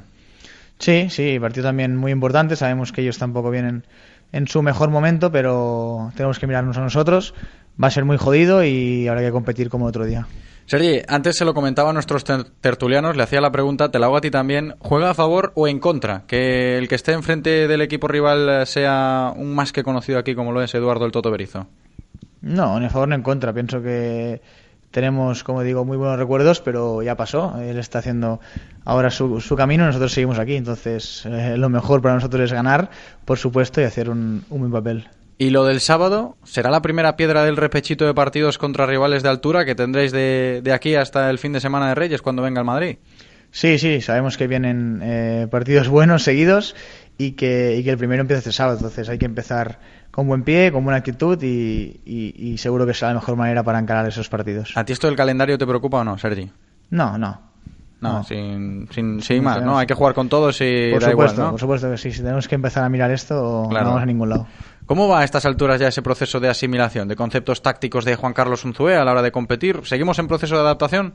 No, yo pienso que está claro que siempre se puede mejorar, pero que, el equipo cada vez está respondiendo mejor a las indicaciones del míster. Eh, a principio de temporada sí que fue un cambio. Está claro que veníamos de un sistema eh, donde pues seguíamos eh, las marcas individuales prácticamente y ahora es todo un tema más zonal, más posicional con, con, cuando optamos más a, a salida de balón. Entonces pienso que esta fase de adaptación primer- eh, principal la hemos pasado ya y ahora pues eh, queda pulir algún- algunos conceptos, pero pienso que el equipo la- lo ha entendido muy bien. Es que te lo decía más que nada achacando a palabras del propio Juan Carlos Unzué en alguna que otra rueda de prensa, diciendo que, bueno, ahora ya no es tiempo tanto de excusas porque ya llevamos cuatro o cinco meses se van a cumplir ya desde que llegó, ¿no? Sí, sí, está claro, está claro. Eh, las primeras semanas de pretemporada es cuando empieza a introducir nuevos conceptos, pero a día de hoy pienso yo que ya los tenemos asimilados. Como te digo, siempre se pueden mejorar, está claro, pero, pero pienso que el equipo ya ha entendido bien el mensaje del míster. Sergi, preguntas de, de nuestros oyentes, pregunta de Dani Ruiz que nos hace llegar para ti a través de nuestras redes sociales. Dice Dani que con la propuesta de Berizzo, cuando estabas eh, aquí, cuando estaba él, quiero decir, tú habías dicho que para un defensa era más complicado asumir su rol. ¿Crees que los sistemas planteados ahora con Zuet te benefician más por tus características? ¿En qué sentido te refieres que era más difícil mantener un rol? No sé, él achaca, Dani, a, a que tú habías eh, dicho en su día que con Berizzo pues igual era más complicado. Imagino que por el sistema de marcas individuales eh, o en este sentido, va por ahí la pregunta. Si va por ese sentido, sí que es cierto que no es lo mismo trabajar desde la posición viendo todo el partido y los, y los rivales de cara que, que persiguiendo al hombre. Pero Ajá. te digo, también eh, cuando haces marcaje individual, si lo haces bien, hemos demostrado que, que, que se pueden ganar partidos contra incluso el Barça o eliminar al Madrid. Pero ya te digo, son sistemas diferentes, no tienen nada que ver. Sergi, y nos apuntan una más también nuestros oyentes que nos preguntan hacia ti. Tú decías antes que todavía hay mucho que mejorar, que puedes mejorar, y ahí hacen hincapié. ¿En qué crees que debes mejorar? Bueno, pues eh, está claro que todos los conceptos, eh, siempre eh, entrenándolos y practicándolos cada partido mejor, pues se pueden mejorar, ¿no? Pero a día de hoy, con la, con la propuesta del míster, pues siempre, ya sea la salida de balón, sea el mantener la línea más junta, más, más fuera del área, pienso que son conceptos que entre todos siempre se pueden mejorar. Y al margen de lo estrictamente deportivo, Sergi, en los últimos días se habla mucho de las renovaciones de varios compañeros que no avanzan, que parece que no hay movimiento por parte del club. ¿Esto se nota en el día a día dentro del vestuario? ¿Lo comentáis entre vosotros o es algo que no preocupa? No preocupa nada y no se habla nada, ya te lo digo ahora. Bueno, eso es positivo también. y tanto que sí. Claro, porque al fin y al cabo hay que estar centrados en lo que viene siendo el día a día. Sí, al final si cada uno empieza a hablar de lo suyo no hablamos de nada. O sea, cuando estamos aquí juntos hablamos del equipo y lo que pase individualmente ya lo soluciona cada jugador. Buen ambiente, ¿no, Sergi? Dentro del vestuario. Sí, tanto. Es algo que, que desde que he llegado aquí lo he dicho siempre, que es una, una alegría poder entrenar con, con, con estos jugadores porque aparte que también somos gente joven, pues la, la energía que transmitimos cada entrenamiento, cada partido, pues es muy positiva y esto se agradece. Claro, claro que se agradece y tanto. Oye, una última, Sergi, y sobre ese interés que pa- parecen tener los chinos por Maxi. ¿Tú verías a Maxi salir en el mercado de invierno tal y como ha llegado a Vigo este verano? Como te he dicho antes, de esto no se habla nada. Perfecto. Oye, y ahora sí, la última que nos hacen llegar a modo de WhatsApp, mensaje de audio, te lo ponemos, Sergi, a ver si contestas a nuestros oyentes. Hola, buenos días. Antes de nada, pues eh, daros la enhorabuena cada día por el programa, fiel oyente y bueno, pues eh, también felicitar a Sergi Gómez por su progresión, por cómo ha ido evolucionando en el equipo. Para mí es un titular a día de hoy y de largo, por encima de algunos más que están esperando para jugar y, y bueno, eh, me resultó curioso ayer en una red social verle una herida que tenía, creo que era la mano izquierda, ¿no? Pero una herida bastante grande, sangrando, ¿no? Creo que fue, nació, me imagino que habrá sido fortuita con John Guidetti, ¿no? En entrenamiento. A ver qué tal está de, de la mano, de esa lesión, recuperándose, le deseo lo mejor y, y un abrazo muy, muy fuerte y que siga mejorando y ojalá no tenga límites, ¿no? Su progresión porque veo que es un jugador no de futuro, sino de, de- de un presente bestial, inmenso, ¿no? Y el futuro nunca se sabe, pero del presente es enorme. Así que y gracias por, por dejarnos participar y, y por el programa. Y un saludo también a Juan González.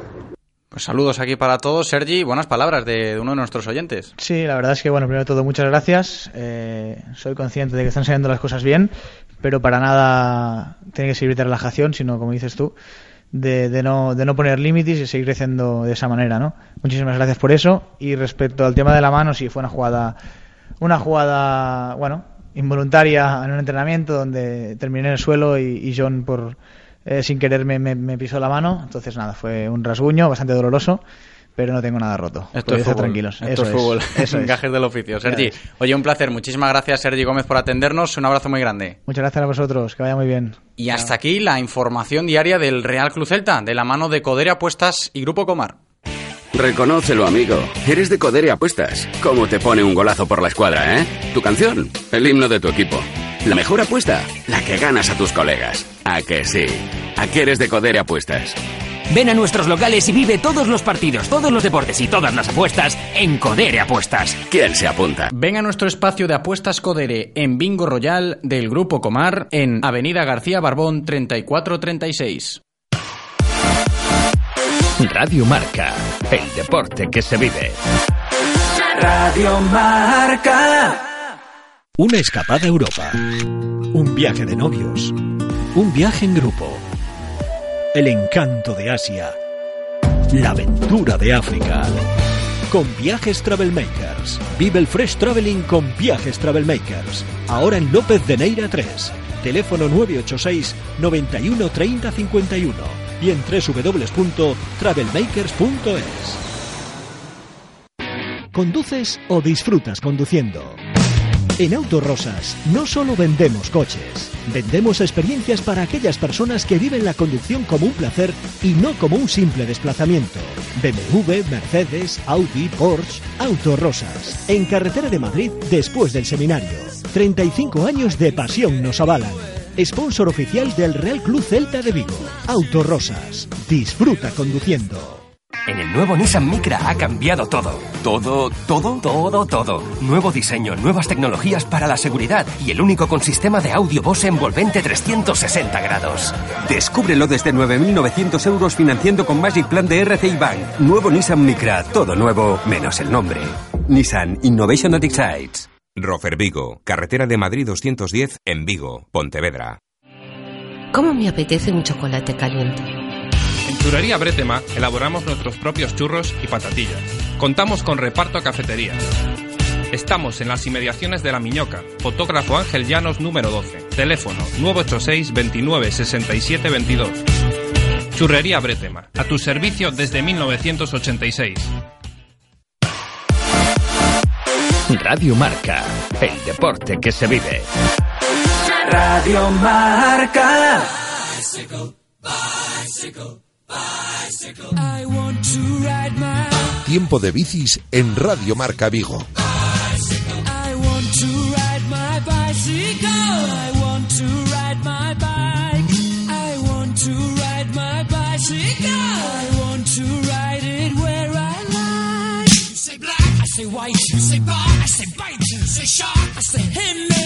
Bueno, pues estamos de vuelta en directo Marca Vigo para seguir. Hasta las 3 en punto de la tarde estaremos. Tiempo ahora de bicis, tiempo ahora de ciclismo, porque ya está con nosotros Guillermo Janeiro. ¿Qué tal, Guillermo? ¿Cómo estás? Yo muy bien, ¿y tú? Yo muy bien también, aquí como cada semana a hablar de bicis y creo que hoy de una iniciativa bonita que nos vas a contar después, pero antes más cosas eh, con las rutas de otoño. Bueno, pero es, eh, por- como- aprovechando las rutas de otoño, no solo tenemos que hablar aquí de bicis, sino Ajá. también tienes que sumarte y, Sí, yo me y- sumo, venga. y mo- y montarte a, a- a la bicicleta. Y una gran oportunidad es aprovechar estas eh, bicirutas de otoño que organiza el Club Ciclista Vigués en colaboración con el con el Concello de Vigo y que tenemos la primera este este domingo. Van a utilizar, van a hacer tres durante el También te digo, yo tengo que coger una bici en condiciones, ¿eh? porque la que tengo en casa ya... te queda pequeña. Sí, un poquito, un poquito, entonces eh, a, a ver qué pensar en, en ir cambiando de montura. Estás creciendo mucho. bueno, pues eso, van a organizar eh, tres bicirutas eh, eh, este, este otoño. Eh, la primera es este, este domingo, 19 de, de noviembre. La segunda será el 26 de noviembre, que ya van, a, van a utilizar una ruta que van a ir por la, por la ruta, la famosa ruta del agua, senda del agua, que es fantástica. Yo la recomiendo a, a Es todo una el mundo. clásica, ¿no? Ya para Sí, montar en bici por aquí. Yo lo, se lo recomiendo a todo el mundo que se inicia, sobre todo, en el mundo de, de- de la bicicleta y de- del mountain bike, sobre todo. Bueno, es una, es, es una ruta eh, completamente pl- llana, vas pegado al, al, al tubo del agua, ¿no? De que viene desde el, desde el embalse de Eiras y puedes llegar hasta hasta cuarenta y tantos kilómetros que está el, em- el embalse, ¿no? Pero bueno, no es necesario ir tan lejos y es eh, al ser llana es, es, es muy muy fácil para todo el mundo, tiene unas vistas eh, impresionantes, o sea que yo la recomiendo. Esta será el 26 de, noviembre y la última que- que vamos a organizar, que van a organizar es el 6 de diciembre desde la Puerta del Sol y esa van a ir por Castrelos hasta San Mil y vuelta otra vez a, otra vez a la Puerta del Sol. Pero la que nos eh, corresponde este este domingo a las diez y media, salida desde la Puerta del Sol, van a ir pa- hacia la Riousa, la Etea, eh, suben a la guía y vuelven a la, a la, a la, a la Sol.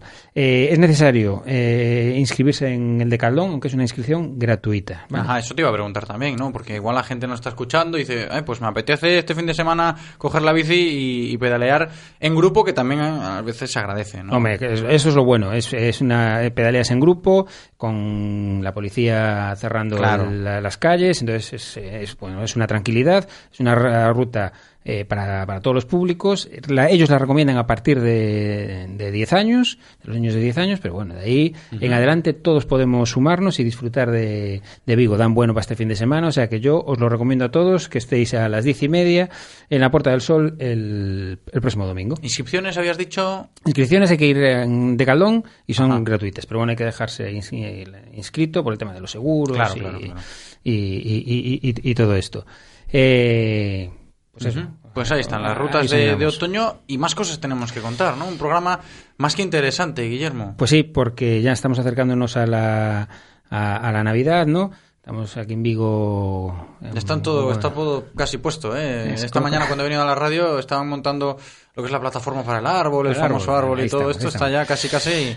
Pues oye, y ya hablamos hace un par de semanas que uno de los mejores regalos para, para, la, para la Navidad es una bicicleta y todos los niños deberíamos, deberían, deberían tener una, una bicicleta, ¿no? Y el Concello de Vigo y la Asociación a Golpe de Pedal, y así como todas las tiendas de, de bicicletas de Vigo, eh, están, tienen la campaña Una bici, un sorriso, ¿no? En la que procuran que todos los niños eh, puedan tener una, una bicicleta. Realmente es una campaña que funciona todo el año, pero sí que con, con la llegada de, de- de las fiestas de, de Navidad, Es un pues... regalo que nunca falla, ¿no? Una bici, Guillermo. Siempre hace ilusión para Hombre, los más pequeños, eh, ¿no? y, y que se a los recuerda más mayores toda- también, pero... y que se recuerda toda la vida. Esa primera bici que dices, caray, esta fue mi primera bici. Yo me acuerdo de la mía, ¿eh? Naranja y verde era. Todos, mira, sí, todos sí. nos acordamos de nuestra primera bicicleta. Luego hay algunos que nos acordamos de la primera, la segunda, la tercera.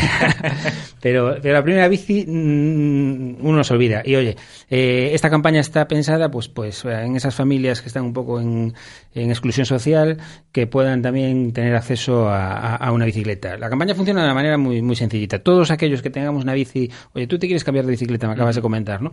Pues oye, ¿qué, hacer, qué, qué hago con esa bicicleta? Pues si ya no la vas a usar más, puede- puedes entregarla en, en cualquier eh, tienda de bicicletas de Vigo que, eh, que participan, que están todas, Anca, Bici Total, Biciocon, Cromoli, Galicia en Bici, Gonzalo Aguiar, N-Bike, Norbike, Trek Vigo y, y Stream Bike, ¿no? Son, son, to- son todas. Puedes dejar ahí tu, tu bicicleta. Ellos se encargan de recuperarla, eh, a- a- arreglarla para que así puedan ser entregadas a lo que, te- lo que te decía, Claro. a una familia que realmente la, eh, la, la necesite. Eh, podemos tener más información si llamamos al, al 010, al número mm, de- del, del Concello de Vigo y, y, bueno, y acercar la bicicleta a, a- a donde nosotros, a la, a la tienda que nos quede más cómoda. Claro, está bien, ¿no? Está este tipo de iniciativas, sobre todo lo que dices tú, para gente que, pues, pues que no tenga el poder adquisitivo para comprarse una bici de paquete, una bici nueva.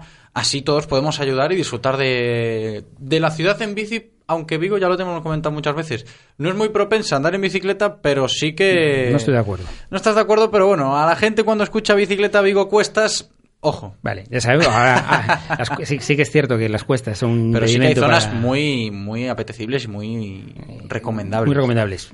Y para eso están las bicirrutas que las Que vamos a estar hablando, para que, en las que nos demuestran que es Pero yo me refiero en el día a día. En el día a día. El día a día sí, pues ahí siempre hay que tomar alguna alternativa para, para evitar las famosas las famosas Cuestas. cuestas. ¿no? Las famosas cuestas. Pero bueno, lo importante es que aquí, oye, todos colaboremos, esa bicicleta que al final queda en el trastero, que todos tenemos bicicletas en el trastero abandonadas, las podamos entregar y que puedan tener una, una, una- segunda, una segunda vida, ¿no? Para eso las tiendas de forma desinteresada se encargan de, de arreglarlas y... Decías que y cualquier ponerlo. tipo de bici, ¿no? Exactamente. Puedes pensar que solo son las bicis de niños pequeños. No, no. Esto está. po- Podemos entregar cualquier bicicleta, ya que sirve para, para, para niños o niños pequeñitos, para jóvenes, incluso para adultos, oye, que también no, no pueden acceder a una bicicleta y como, como medio de transporte es un. Es, es imbatible, ecológico, eh, nos- físicamente nos, nos pone fuerte y cuida de nuestra salud, o sea que es, es, es muy recomendable el, el- el andar en bicicleta. Y toda esta gestión, Guillermo, decías, una vez que se entrega la bicicleta a las tiendas, esto Bueno, pasa... A, a mí lo que más me gusta de, de- de toda esta iniciativa es que realmente nació pues de la Asociación Golpe de Pedal Ajá. y las bicicletas. Ellos empezaron a, a gestionarla, las, las tiendas recogían las bicis, el golpe de pedal se encargaba un poco de, de, distribuirlas, ¿no?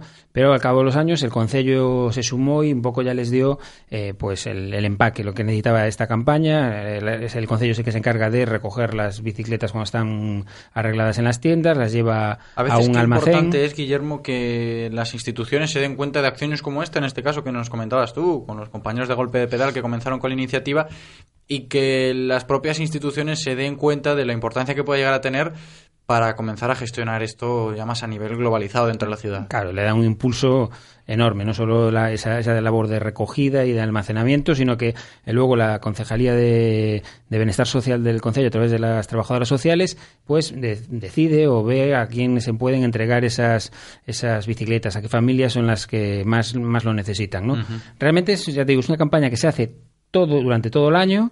Eh, las bicicletas las entregan los primeros jueves de mes a, a Eso te iba a preguntar a, también, ¿no? ¿Cuándo se entregan las bicicletas? Una vez que la gente pues las ha depositado en las tiendas? Habitualmente las entregan los, los primeros jueves de cada mes, entregan los, las trabajadoras sociales, entregan las, las, las, reparten las bicicletas. Pero está claro que con el tema de, este, de la Navidad o las fiestas, pues se hace una entrega especial que es el día de, de el, el 6 de enero. Ajá. O sea, que el día de Reyes, pues... Todo el mundo pueda tener su, su bicicleta, ¿no? Oye, pues ha sido estupendo, ¿eh? Animamos a la gente también desde aquí a, a, participar y que se anime, ¿no? Aunque le dé pena a veces desprenderse de una bici, también hay que, hay que arrimar un poquito el hombro, ¿no? Los trasteros están llenos de bicicletas que están, nada, estropeándose. Mejor es que la utilice otro y, y podamos pedalear todos juntos. No, pero también hay que tener en cuenta que, oye, una vez que entregas la bici, aunque esté en malas condiciones, intuyo que se entregará de nuevo en, en buen estado. No, no, no las tiendas eh, de forma más eh, desinteresada claro. las ponen a, las arreglan para que la bicicleta sea una bicicleta segura y, y todos podamos, eh, cualquier niño pueda, niño o adulto, uh -huh. pueda disfrutar de, de, esa segunda vida de la bicicleta. Pues ya lo habéis escuchado, ¿eh? este gran programa, buena iniciativa, una bici, un sorriso. ¿Algo más que apuntar, Guillermo? Nada, darle un, un sí, podemos darle un fuerte abrazo a a Samuel González, sí. que el fin de semana en la se prueba cayó. de ciclocross del, del Orrio se cayó de una forma inexplicable. Sí, fue algo extraño, ¿eh? fue algo extraño, ¿no? O estaba ahí el puente. Exactamente, creo que el puente no estaba en buenas condiciones y se, se cayó. El ciclocross es muy habitual que monten puentes, pasen uh -huh. por arriba y luego por debajo y bueno, pues eh, alguien hizo su trabajo mal, está claro. Eh, el, el, damnificado fue Samuel, pero lo importante, sí, se cayó, rompió la bicicleta, la carrera esa pues eh, eh, marca un cero en su marcador, pero está bien, está bien, con fuerza para ver si ahora retoma la, la, senda del éxito. Pues desde aquí un abrazo grande para Samuel en nuestro espacio de ciclismo de bicis en Radio Marca Vigo. Un placer, como siempre, Guillermo Janeiro. Un abrazo grande. Hasta la semana que viene. A vosotros. Hacemos una pausa para la publi y a la vuelta seguimos aquí en Directo Marca Vigo. Radio Marca, el deporte que se vive. Radio Marca.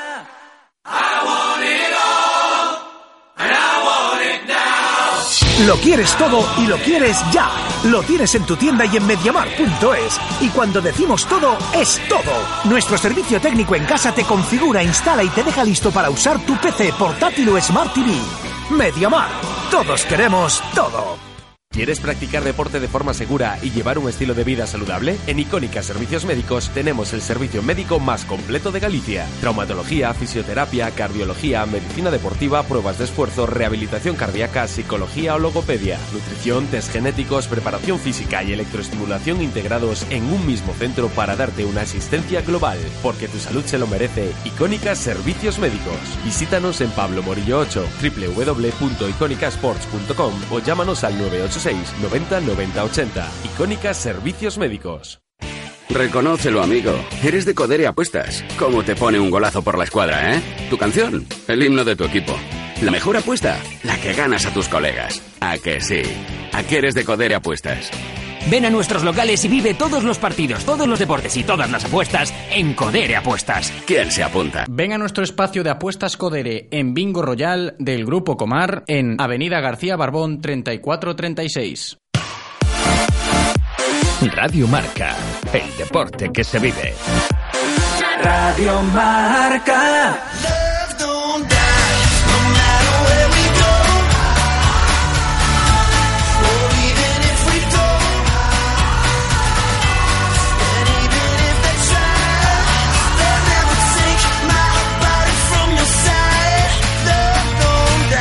Galicia F7 Cup patrocina esta sección.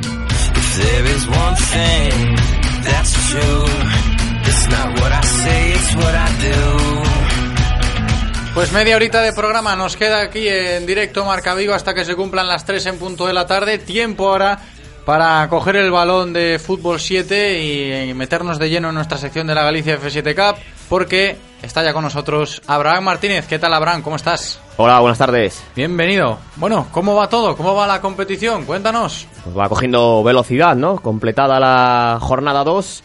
Creo que es el momento para hacer repaso de, de marcadores. Vemos cómo está la clasificación, próxima jornada. Pues ahí está, esa ronda de marcadores, ronda de resultados de la Galicia F7 Cup. Es la sintonía de siempre, es otra, ya no sé. No sé, no sé, esto aquí tenemos diversidad musical y hay que, hay que buscar una fija, ¿no? Para esto. Sí, sí, vamos a hacer casting. Vamos a hacer casting de- para la ronda. Ahí están los resultados. Pues jornada 2, Decathlon Vigo 5, Craco Salvaje 2, Los Patrones del Mal 2, Escuela Naval Militar 3, La Previa Don Balón 4, Atlas Bus 14, tremendo ese resultado que podamos hablar de él, Telmo Peluqueros 5, Damalín 3, esos fueron los partidos de la jornada 2, la clasificación que queda con Atlas Bus y con Telmo Peluqueros igualados a 6 puntos, después están con 3, Craco Salvaje, Decathlon Vigo, Damalín, en la Escuela Naval Militar de Marín y aún sin, estrella- sin estrenar su casillero, Petit Rojo, Los Patrones del Mal y la previa Don Balón. Empieza ya mañana la, la tercera jornada y lo hace con el partidazo, con mayúsculas, porque a partir de las 9 de la noche en el campo del Monte Castelo se enfrentan los dos líderes, Atlas Bus contra Telmo Peluqueros y después quedan para el lunes a las 9 de la noche también el Damalín contra los Patrones del Mal y una hora después, cuando acabe ese partido, jugarán la Escuela Naval Militar contra Decathlon Vigo. Así que Atlas Bus, eh, cuidado, ¿eh? Por esta goleada. tremenda jornada, ¿eh? No, no, la jornada pinta muy bien, pero yo me quedo con ese partidazo de los eh, líderes porque el Atlas Bus, 14 golitos, ¿eh? 14 goles y claro, gracias a esa goleada, pues tienen a los dos máximos goleadores de la categoría, que son Daniel Martínez con 7 dianas y José Ángel González con 5 y con Daniel creo que ya nos está escuchando. Está con nosotros ya. ¿Qué tal, Dani? ¿Cómo estás? Bienvenido. ¿Qué tal? Muy buenas. ¿Qué tal? ¿Qué tal, Daniel? ¿Cuántos goles hiciste el otro día contra, eh, contra la previa Don Balón, ese 14-4? Pues dos golitos, dos golitos nada más, pero bueno, estuvo muy bien. Bueno, dos golitos, pero estás ahí en la tabla de goleadores arriba. Sí, la verdad es que sí, estos dos primeros partidos así fueron bastante buenos, que hicimos muchos goles y ahí estamos, aprovechando un poquito en general el equipo para hacer bastantes goles. Bueno, lleva 7 goles, en una goleada por 14 goles marcaste 2, es decir, que estuviste bastante generoso, ¿eh? No, no estuviste ahí como Cristiano que busca ahí elevar sus, sus cifras en esas goleadas, ¿no? Sí, es cierto que, bueno, dentro del equipo tenemos ahí una pequeña disputa muy sana, que andamos ahí con Cacho, con, con José Ángel, pues bueno, con muchas ganas ahí los dos de quedar pichitis, entonces bueno, me tocó el otro día asistirle un poco y, y bueno, andamos así un poquito, un día mate, mete más goles uno, otro día es otro.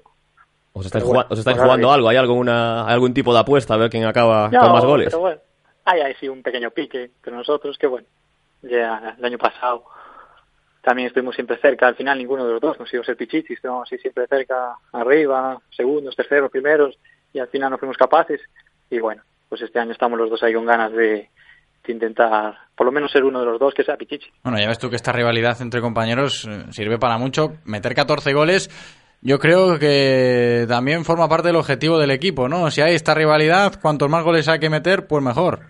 Sí, claro, es lo bueno, que la verdad es que estamos todos ahí con muchas ganas. Este año, desde que fuimos a Oviedo, sobre todo, queremos repetir esa experiencia, sí o sí, y intentar competir mejor, si podemos llegar, ojalá.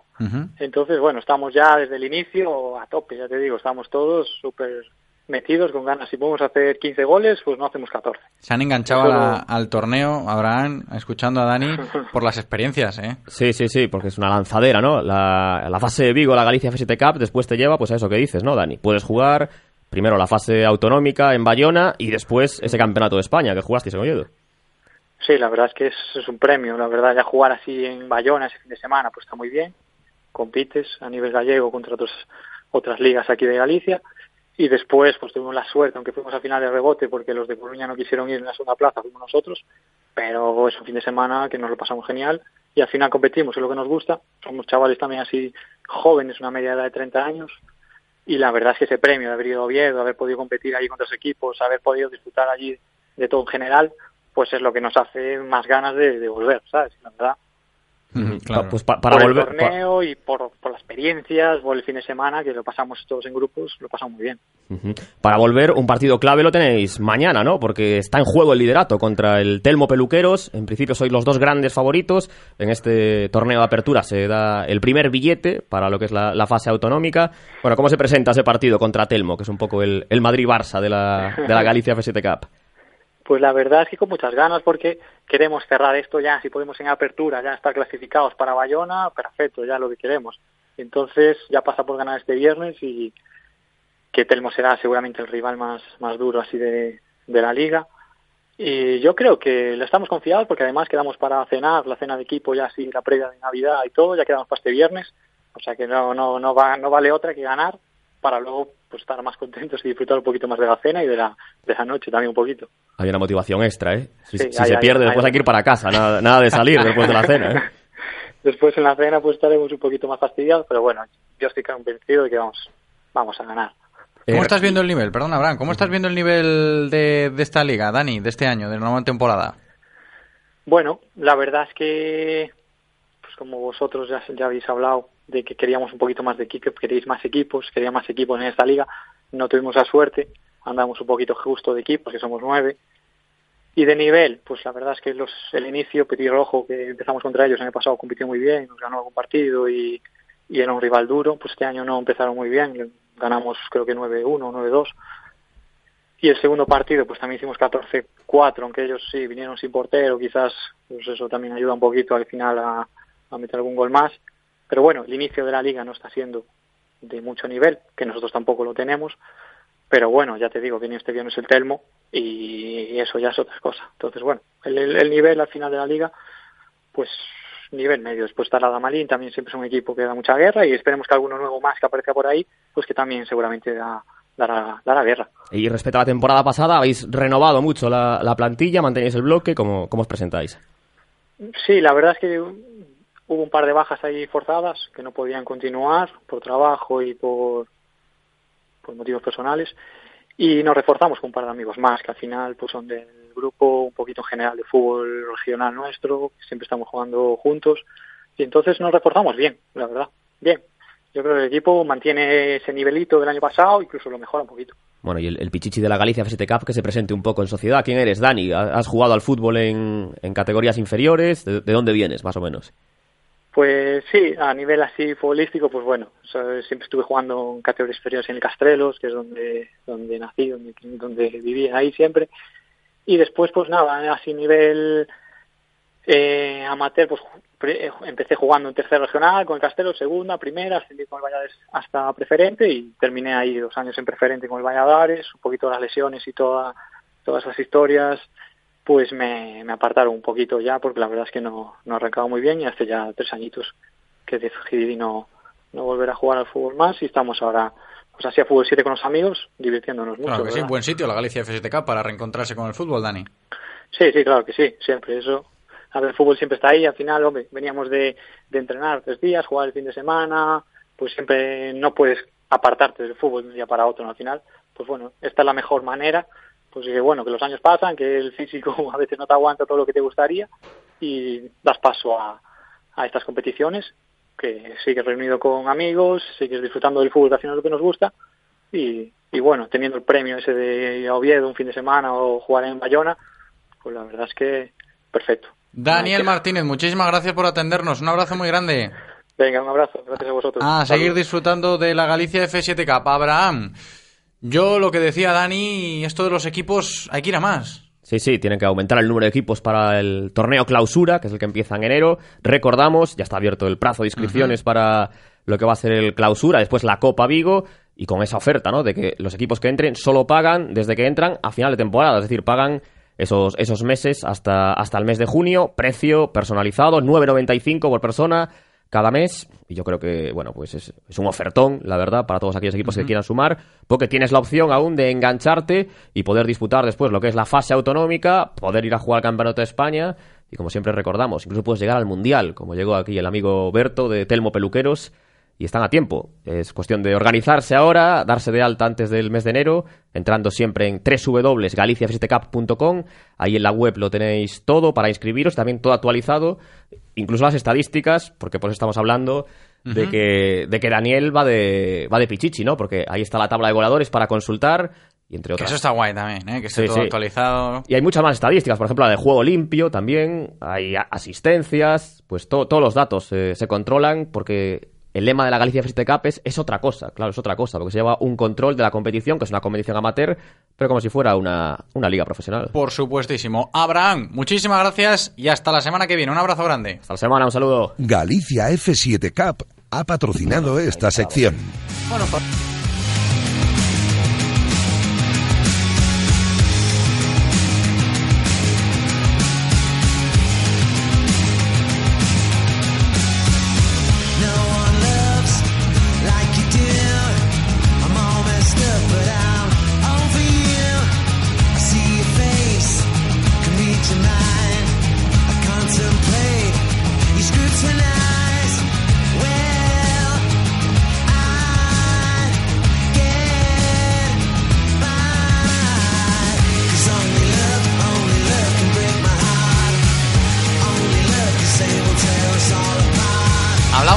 balonmano en directo Marca Vigo porque enseguida estará con nosotros uno de los responsables de prensa de la Federación Española de Balonmano, José Antonio Hurtado, y también el vicepresidente de la Federación Gallega, Bruno López, porque esta mañana se ha celebrado el sorteo para el Campeonato de España de Selecciones Territoriales que se celebrará en Vigo y Pontevedra entre los días 2 y 7 de enero, ya en 2018.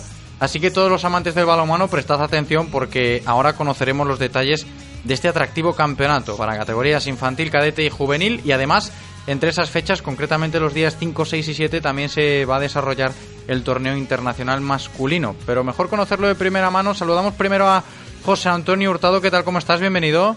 Buenas tardes. José Antonio, ¿qué tal? ¿Cómo ha ido todo? Cuéntanos un poquito esa carta de presentación del campeonato.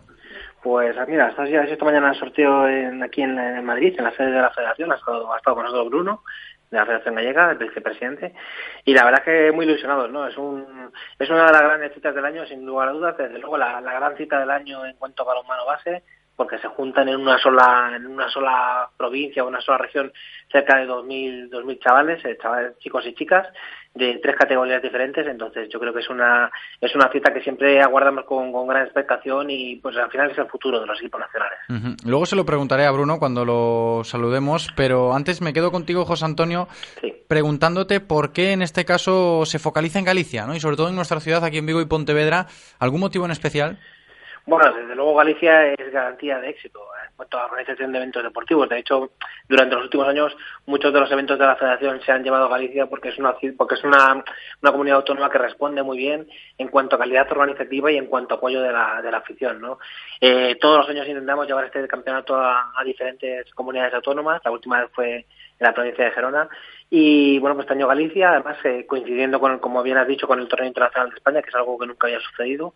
Siempre solían ser en dos, en dos localizaciones diferentes. Este año hemos querido que coincidan para que así también los jóvenes puedan disfrutar en directo de, de los hispanos, que al final es uno de los grandes eh, reclamos ¿no? del balonmano español. Es que ese va a ser también uno de los grandes escaparates. Sí, sí, desde luego. Es el torneo que, que utiliza la selección absoluta masculina para preparar su gran cita de este año, que en este caso es el Campeonato de Europa en Croacia. Y al final es, eh, bueno, pues es la última, el último test, ¿no? El último test que aprovechará Jordi Rivera pues para, para pulir esos pequeños detalles que puedan faltar de cara a la participación de España. Ujú. ¿Y lo que podremos ver en ese torneo internacional a nivel de rivales? Pues podremos ver a Argentina, que está dirigida por el anterior seleccionador español, eh, por Manolo Cadenas. Podremos ver a Bielorrusia, que siempre es un equipo muy rocoso, muy físico. Y bueno, pues para completar eh, para, completar la tanda de oponentes, Polonia, que, es uno de los grandes equipos del continente, ¿no? que fue hace en 2015 en el Mundial de Qatar, fue medalla de bronce, precisamente no ganó aquel partido. Es un país con el que tenemos muy buenas relaciones institucionales, ¿no? Y bueno, pues es un país que, que siempre tiene grandes jugadores y que es un gran sparring. Yo creo que es el, gran rival ¿no? a batir en, en, ese, en ese torneo internacional junto a Argentina. Pues muchísimas gracias, José Antonio, por acercarnos esta carta de presentación de ese campeonato, de ese torneo internacional también. Así que nada, un abrazo muy grande. Muchas gracias, un abrazo. Me quedo con Bruno, el vicepresidente de la Federación Gallega de Balonmano, que también estuvo esta mañana en ese sorteo, en esa presentación del Campeonato de España de Selecciones Territoriales. Lo saludo ya. ¿Qué tal, Bruno? ¿Cómo estás? Bienvenido. Muy buenos días, ¿qué tal? Bueno, hablábamos ahora con José Antonio que Galicia ha sido el lugar elegido para este torneo tan importante para el balonmano base. Sí, bien, como, como comentaba José, yo creo que en los últimos años que Galicia es eh, un poquito garantía de éxito, ¿no? Eh, en el último año y medio creo que hemos hecho los eventos más importantes de balonmano a nivel nacional, han salido bien, en este caso la Federación Española ha confiado una vez más en nosotros y bueno, y esperamos cumplir con las expectativas. Además, sobre todo teniendo en cuenta lo que es la base, también aquí en Galicia, que se sigue potenciando mucho. Estamos hablando de un torneo infantil, cadete, juvenil y que tiene bastante tirón. Sí, a ver, eh, y concretamente en la, en la provincia de Pontevedra eh, los clubs eh, se involucran muchísimo con la organización de este evento, ¿no? Eh, y al mismo tiempo, bueno, tenemos la suerte de que, de que tanto los ayuntamientos de Pontevedra como Vigo o la Diputación, pues nos echan una mano, que si no sin ellos sí que no sería posible. Pero, pero sí, estamos seguros que, que el campeonato ahí va a tener muchísimo tirón y que la afluencia del público va, vamos, a sobrepasar las expectativas creadas. Vicepresidente de la Federación, Bruno, ¿cómo ves tú desde ese rol la demanda que pueda haber a nivel de balonmano, sobre todo en categorías inferiores, que es lo que estamos hablando con respecto a este, a este torneo? ¿Estamos gozando de un buen momento? Bueno, yo creo que en Galicia concretamente sí estamos gozando eh, de un buen momento, ¿no? Eh, tanto creo que las provincias de, de Coruña y de Pontevedra que están que cada año tienen más equipos y bueno, como Federación Gallega tenemos una cuenta quizá pendiente en la provincia de Lugo y, y de Odense, ¿no? Estamos trabajando en ello, tenemos unos proyectos que, están empezando a funcionar, pero claro, os mentiría si, os dijese que, estamos plenamente satisfechos con, la situación que tenemos. O sea, tenemos muchísimas licencias, somos uno de los deportes más numerosos, eh, a nivel de competición creemos que estamos eh, a un buen nivel, pero claro, pero nos queda eso, pegar un pequeño empujoncillo en la zona de Lugo y, y Orense, ¿no? ¿Cuál crees que puede ser ese problema, ese plus que haga falta?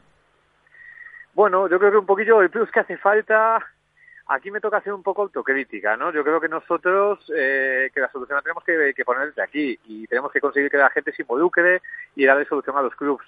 Eh, bueno, estamos estamos trabajando en ello, pero pero bueno, la solución básicamente yo creo que es llevar al balonmano a esas zonas. Eh, el balonmano creo que es un deporte que en categorías bases, si lo practicas, es muy atractivo, pero si no, si no lo conoces y simplemente intentas que los niños visualmente se enganchen, es complicado. Claro, claro. Y a mí se me viene a la cabeza, Bruno, el balonmano de élite aquí en Galicia, por ejemplo, está a muy buen nivel. Hay muy buenos equipos, tanto en la máxima categoría femenina como en las categorías de de élite del balonmano masculino. Pero si lo comparamos con las categorías de base, ¿qué fuerza o qué tirón tendrá más en este sentido aquí en nuestra zona? Pues a ver, yo, yo creo que en este caso que, que el tema de base que va a tirar mucho más que la élite ahora mismo. Eh, Sabéis que, bueno, ahora mismo, eh, claro, es un poco contradictorio porque con la situación que está viviendo el balonmano, ¿no? que creo que, que es uno de los deportes más afectados por, por la crisis económica, pues los clubes de élite están formados mayoritariamente por, por gente de las categorías base. Es la gran suerte Claro. que tenemos, ¿no? Tú ves un Cangas, un Teucro, que bueno, que sí, eh, fichan lo indispensable, pero, pero el 80% de la plantilla es gente autóctona, ¿no? Entonces, bueno, esto facilita las cosas. ¿Qué pasa? Que a nivel de categorías base, pues yo creo que va a tener mucho más tirón que, que cualquier evento que podamos traer de eh, absoluto. Pero también es importante que equipos como, lo decías tú, el balonmano Cangas, el Teucro, mismo el Mecalia, las chicas de Porriño, que estén también en, en- en la élite del balonmano para que esto pueda seguir aflorando. Por supuesto, y, y, eh, que nosotros organicemos eventos de este tipo aquí en Galicia tiene mucho que ver con el trabajo que está haciendo nuestros clubs.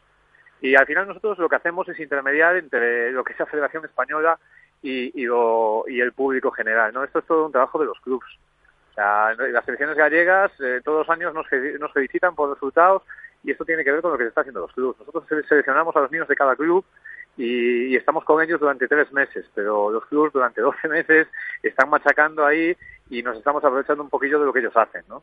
Claro. Y el, y el tirón de la gente, Bruno, eso se tiene que tener en cuenta también desde la federación, intuyo, la repercusión que pueda generar en el espectador, el aficionado a balonmano aquí en Galicia.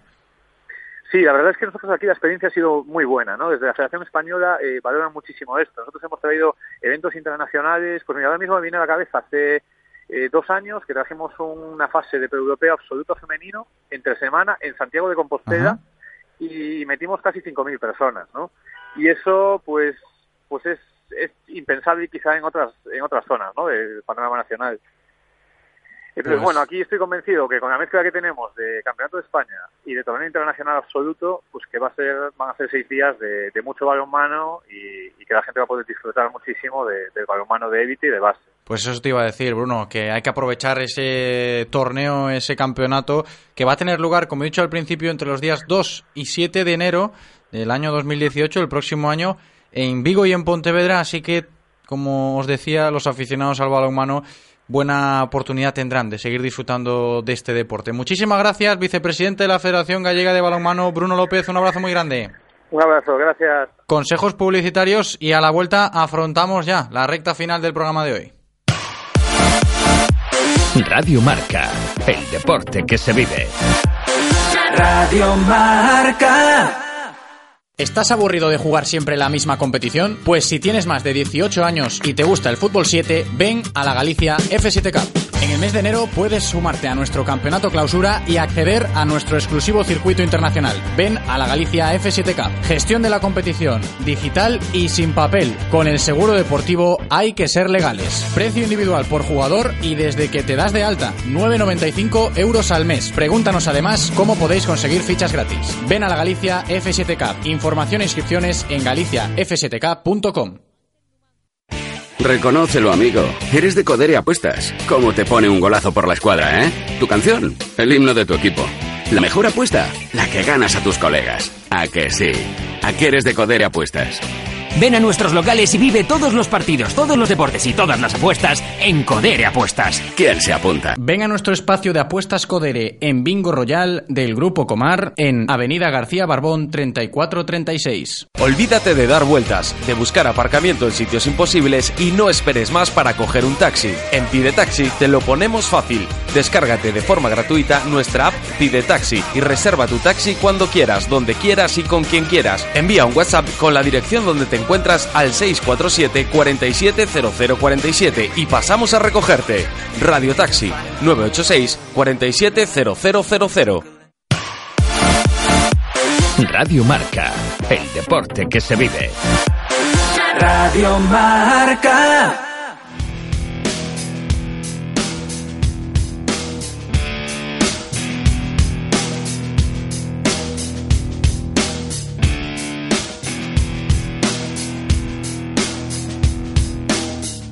Directo Marca Vigo.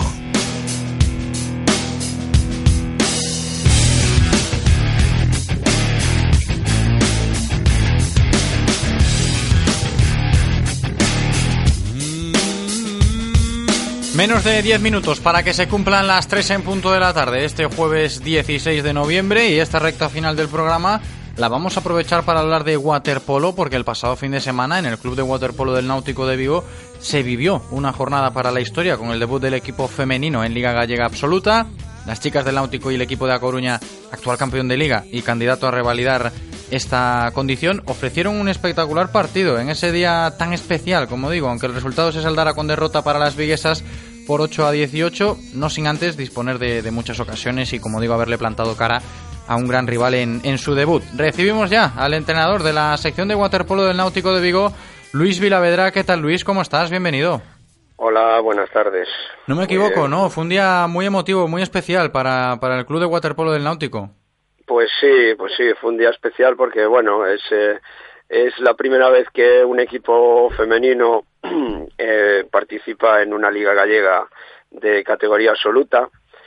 Y bueno, sobre todo, bueno, un día especial porque por, por el rival que era, por, las condiciones y, por la juventud de nuestras chicas que, bueno, que, eh, a nivel eh, físico y, tal, pues eran eh, sobre el papel pues muy, muy inferiores al equipo coruñés y, y bueno verlas verlas cómo jugaron y, y lo que hicieron y cómo disfrutaron porque porque Claro. disfrutaron mucho pues pues la verdad que fue fue muy bonito No, lógico, lógico. Seguramente ha- habrán disfrutado pues, pues muchísimo, como has dicho Luis. ¿Cuánto ha costado llegar a- hasta aquí? El camino para poder vivir este debut del equipo femenino en Liga Gallega, ¿cómo ha sido? Bueno, pues, eh, pues largo, largo porque sobre todo tenemos eh, pues muy poquitas chicas, ¿no? Practicando el waterpolo. Eh, entonces, bueno, pues tenemos eh, ahora mismo contamos eh, de hecho con una sola jugadora senior y, bueno es una jugadora que, se ha incorporado este año que viene de, jugar fuera, ¿no? Es una jugadora ya con alguna experiencia, pero bueno, se formó en Mallorca y ha estado en, ha estado en Navarra, en Valencia y tal, nos aporta bastante. Y luego tenemos pues pues eh, alguna jugadora que va llegando pero todavía está en edad juvenil. Y, y bueno de, buen nivel también como puede ser Carmen Carrera eh, que ya que ya están equipos eh, pues catalanes. Está poniendo un poco el ojo en ella para para el futuro. Y, y luego pues bueno seguimos ahí con, con un rosario de niñas que que mm, son todavía muy jóvenes y hemos jugado incluso con, hasta tres jugadoras alevines no Em, más que nada pues por esa falta de, de cantidad de niñas eh, pues nos hacen nos hacen llegar a esta categoría con con, con niñas eh, pues eh, todavía muy jóvenes no Claro, es que entonces yo- está siendo larga. Yo me, me pongo en, en el lugar de, en, en este caso en tu lugar, para gestionar todo, todo esto y, y el saber compaginar esa juventud con la que tienes que lidiar, en este caso de tu equipo, con el resto de, equipos que tendrán pues una veteranía mayor, la ilusión tiene que, ir por bandera, imagino, en el club de waterpolo del Náutico. Sí, hombre, ilusión, vamos, no, no les falta ninguna. De hecho, bueno, eh, claro, siendo su primer partido, su primer partido de categoría senior, pues mira, como anécdota, eh, las, las niñas eh, más jovencitas que tenemos, alevines, al principio del partido, pues estaban en el banquillo eh, sentadas, muertas de miedo, con cara de susto. Y, y bueno, después de meterlas a jugar pues unos minutillos y tal, pues llegábamos al final del partido y me estaban suplicando que las dejase volver al agua, que querían jugar, que querían jugar y tal. Y eso habla, bueno, pues habla de eso, de esa ilusión y de ese, de ese grupo que están formando estas niñas que, que bueno, que esperemos que en un futuro nos dé, nos dé muchas alegrías. Es que eso te iba a preguntar también, Luis, por el futuro. Eh, Tenemos en cuenta que el equipo que debutó el otro día, pues hay que decirlo, niñas de 11 años, 12 años de categoría Levin jugando en categoría senior.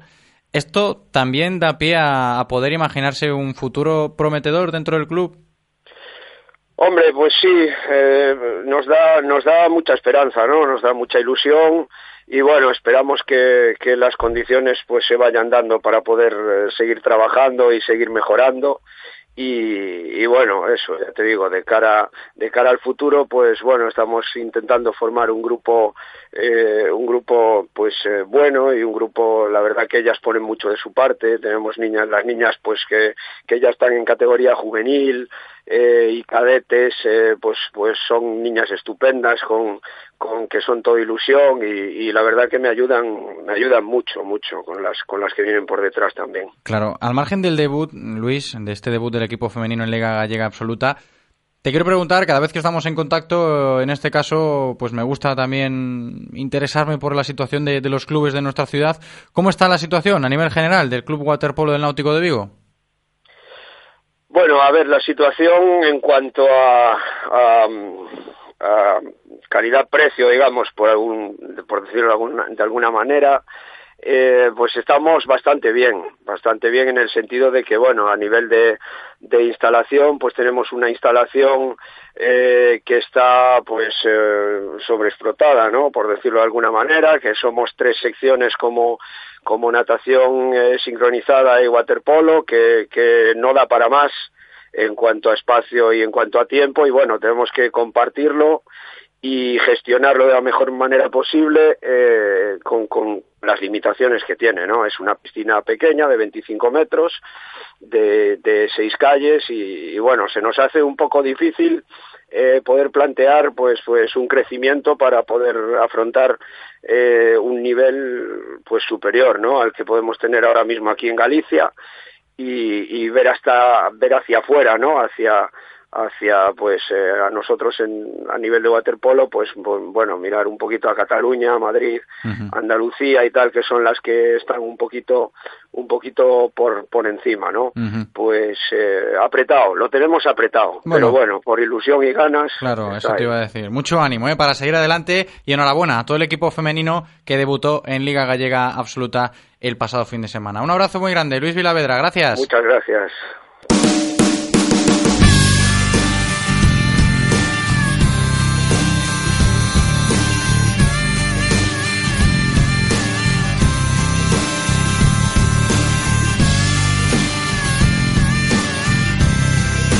Y antes de despedirnos, os recuerdo que el Real Club Celta pondrá a la venta el próximo miércoles 22, en exclusiva para abonados, las entradas para el derby ante el Deportivo de La Coruña, día 23 de diciembre en Riazor, con un nuevo sistema ideado ¿eh? para evitar colas en las taquillas del estadio y potenciar al máximo la comodidad de los abonados del Celta de toda Galicia. ¿eh? Entradas, un total de 786 que se van a vender de manera simultánea online, esa es la novedad, y también en taquilla hasta final de existencias. Ese es el eh, recado, el recuerdo. Solo me queda darle las gracias a Eloy que ha llegado para despedir el programa. Andrés también, por supuesto, que lo ha empezado. Y gracias a vosotros por estar ahí, al otro lado, como siempre, escuchándonos. Hasta la tarde con Marcos Bacariza. Chao.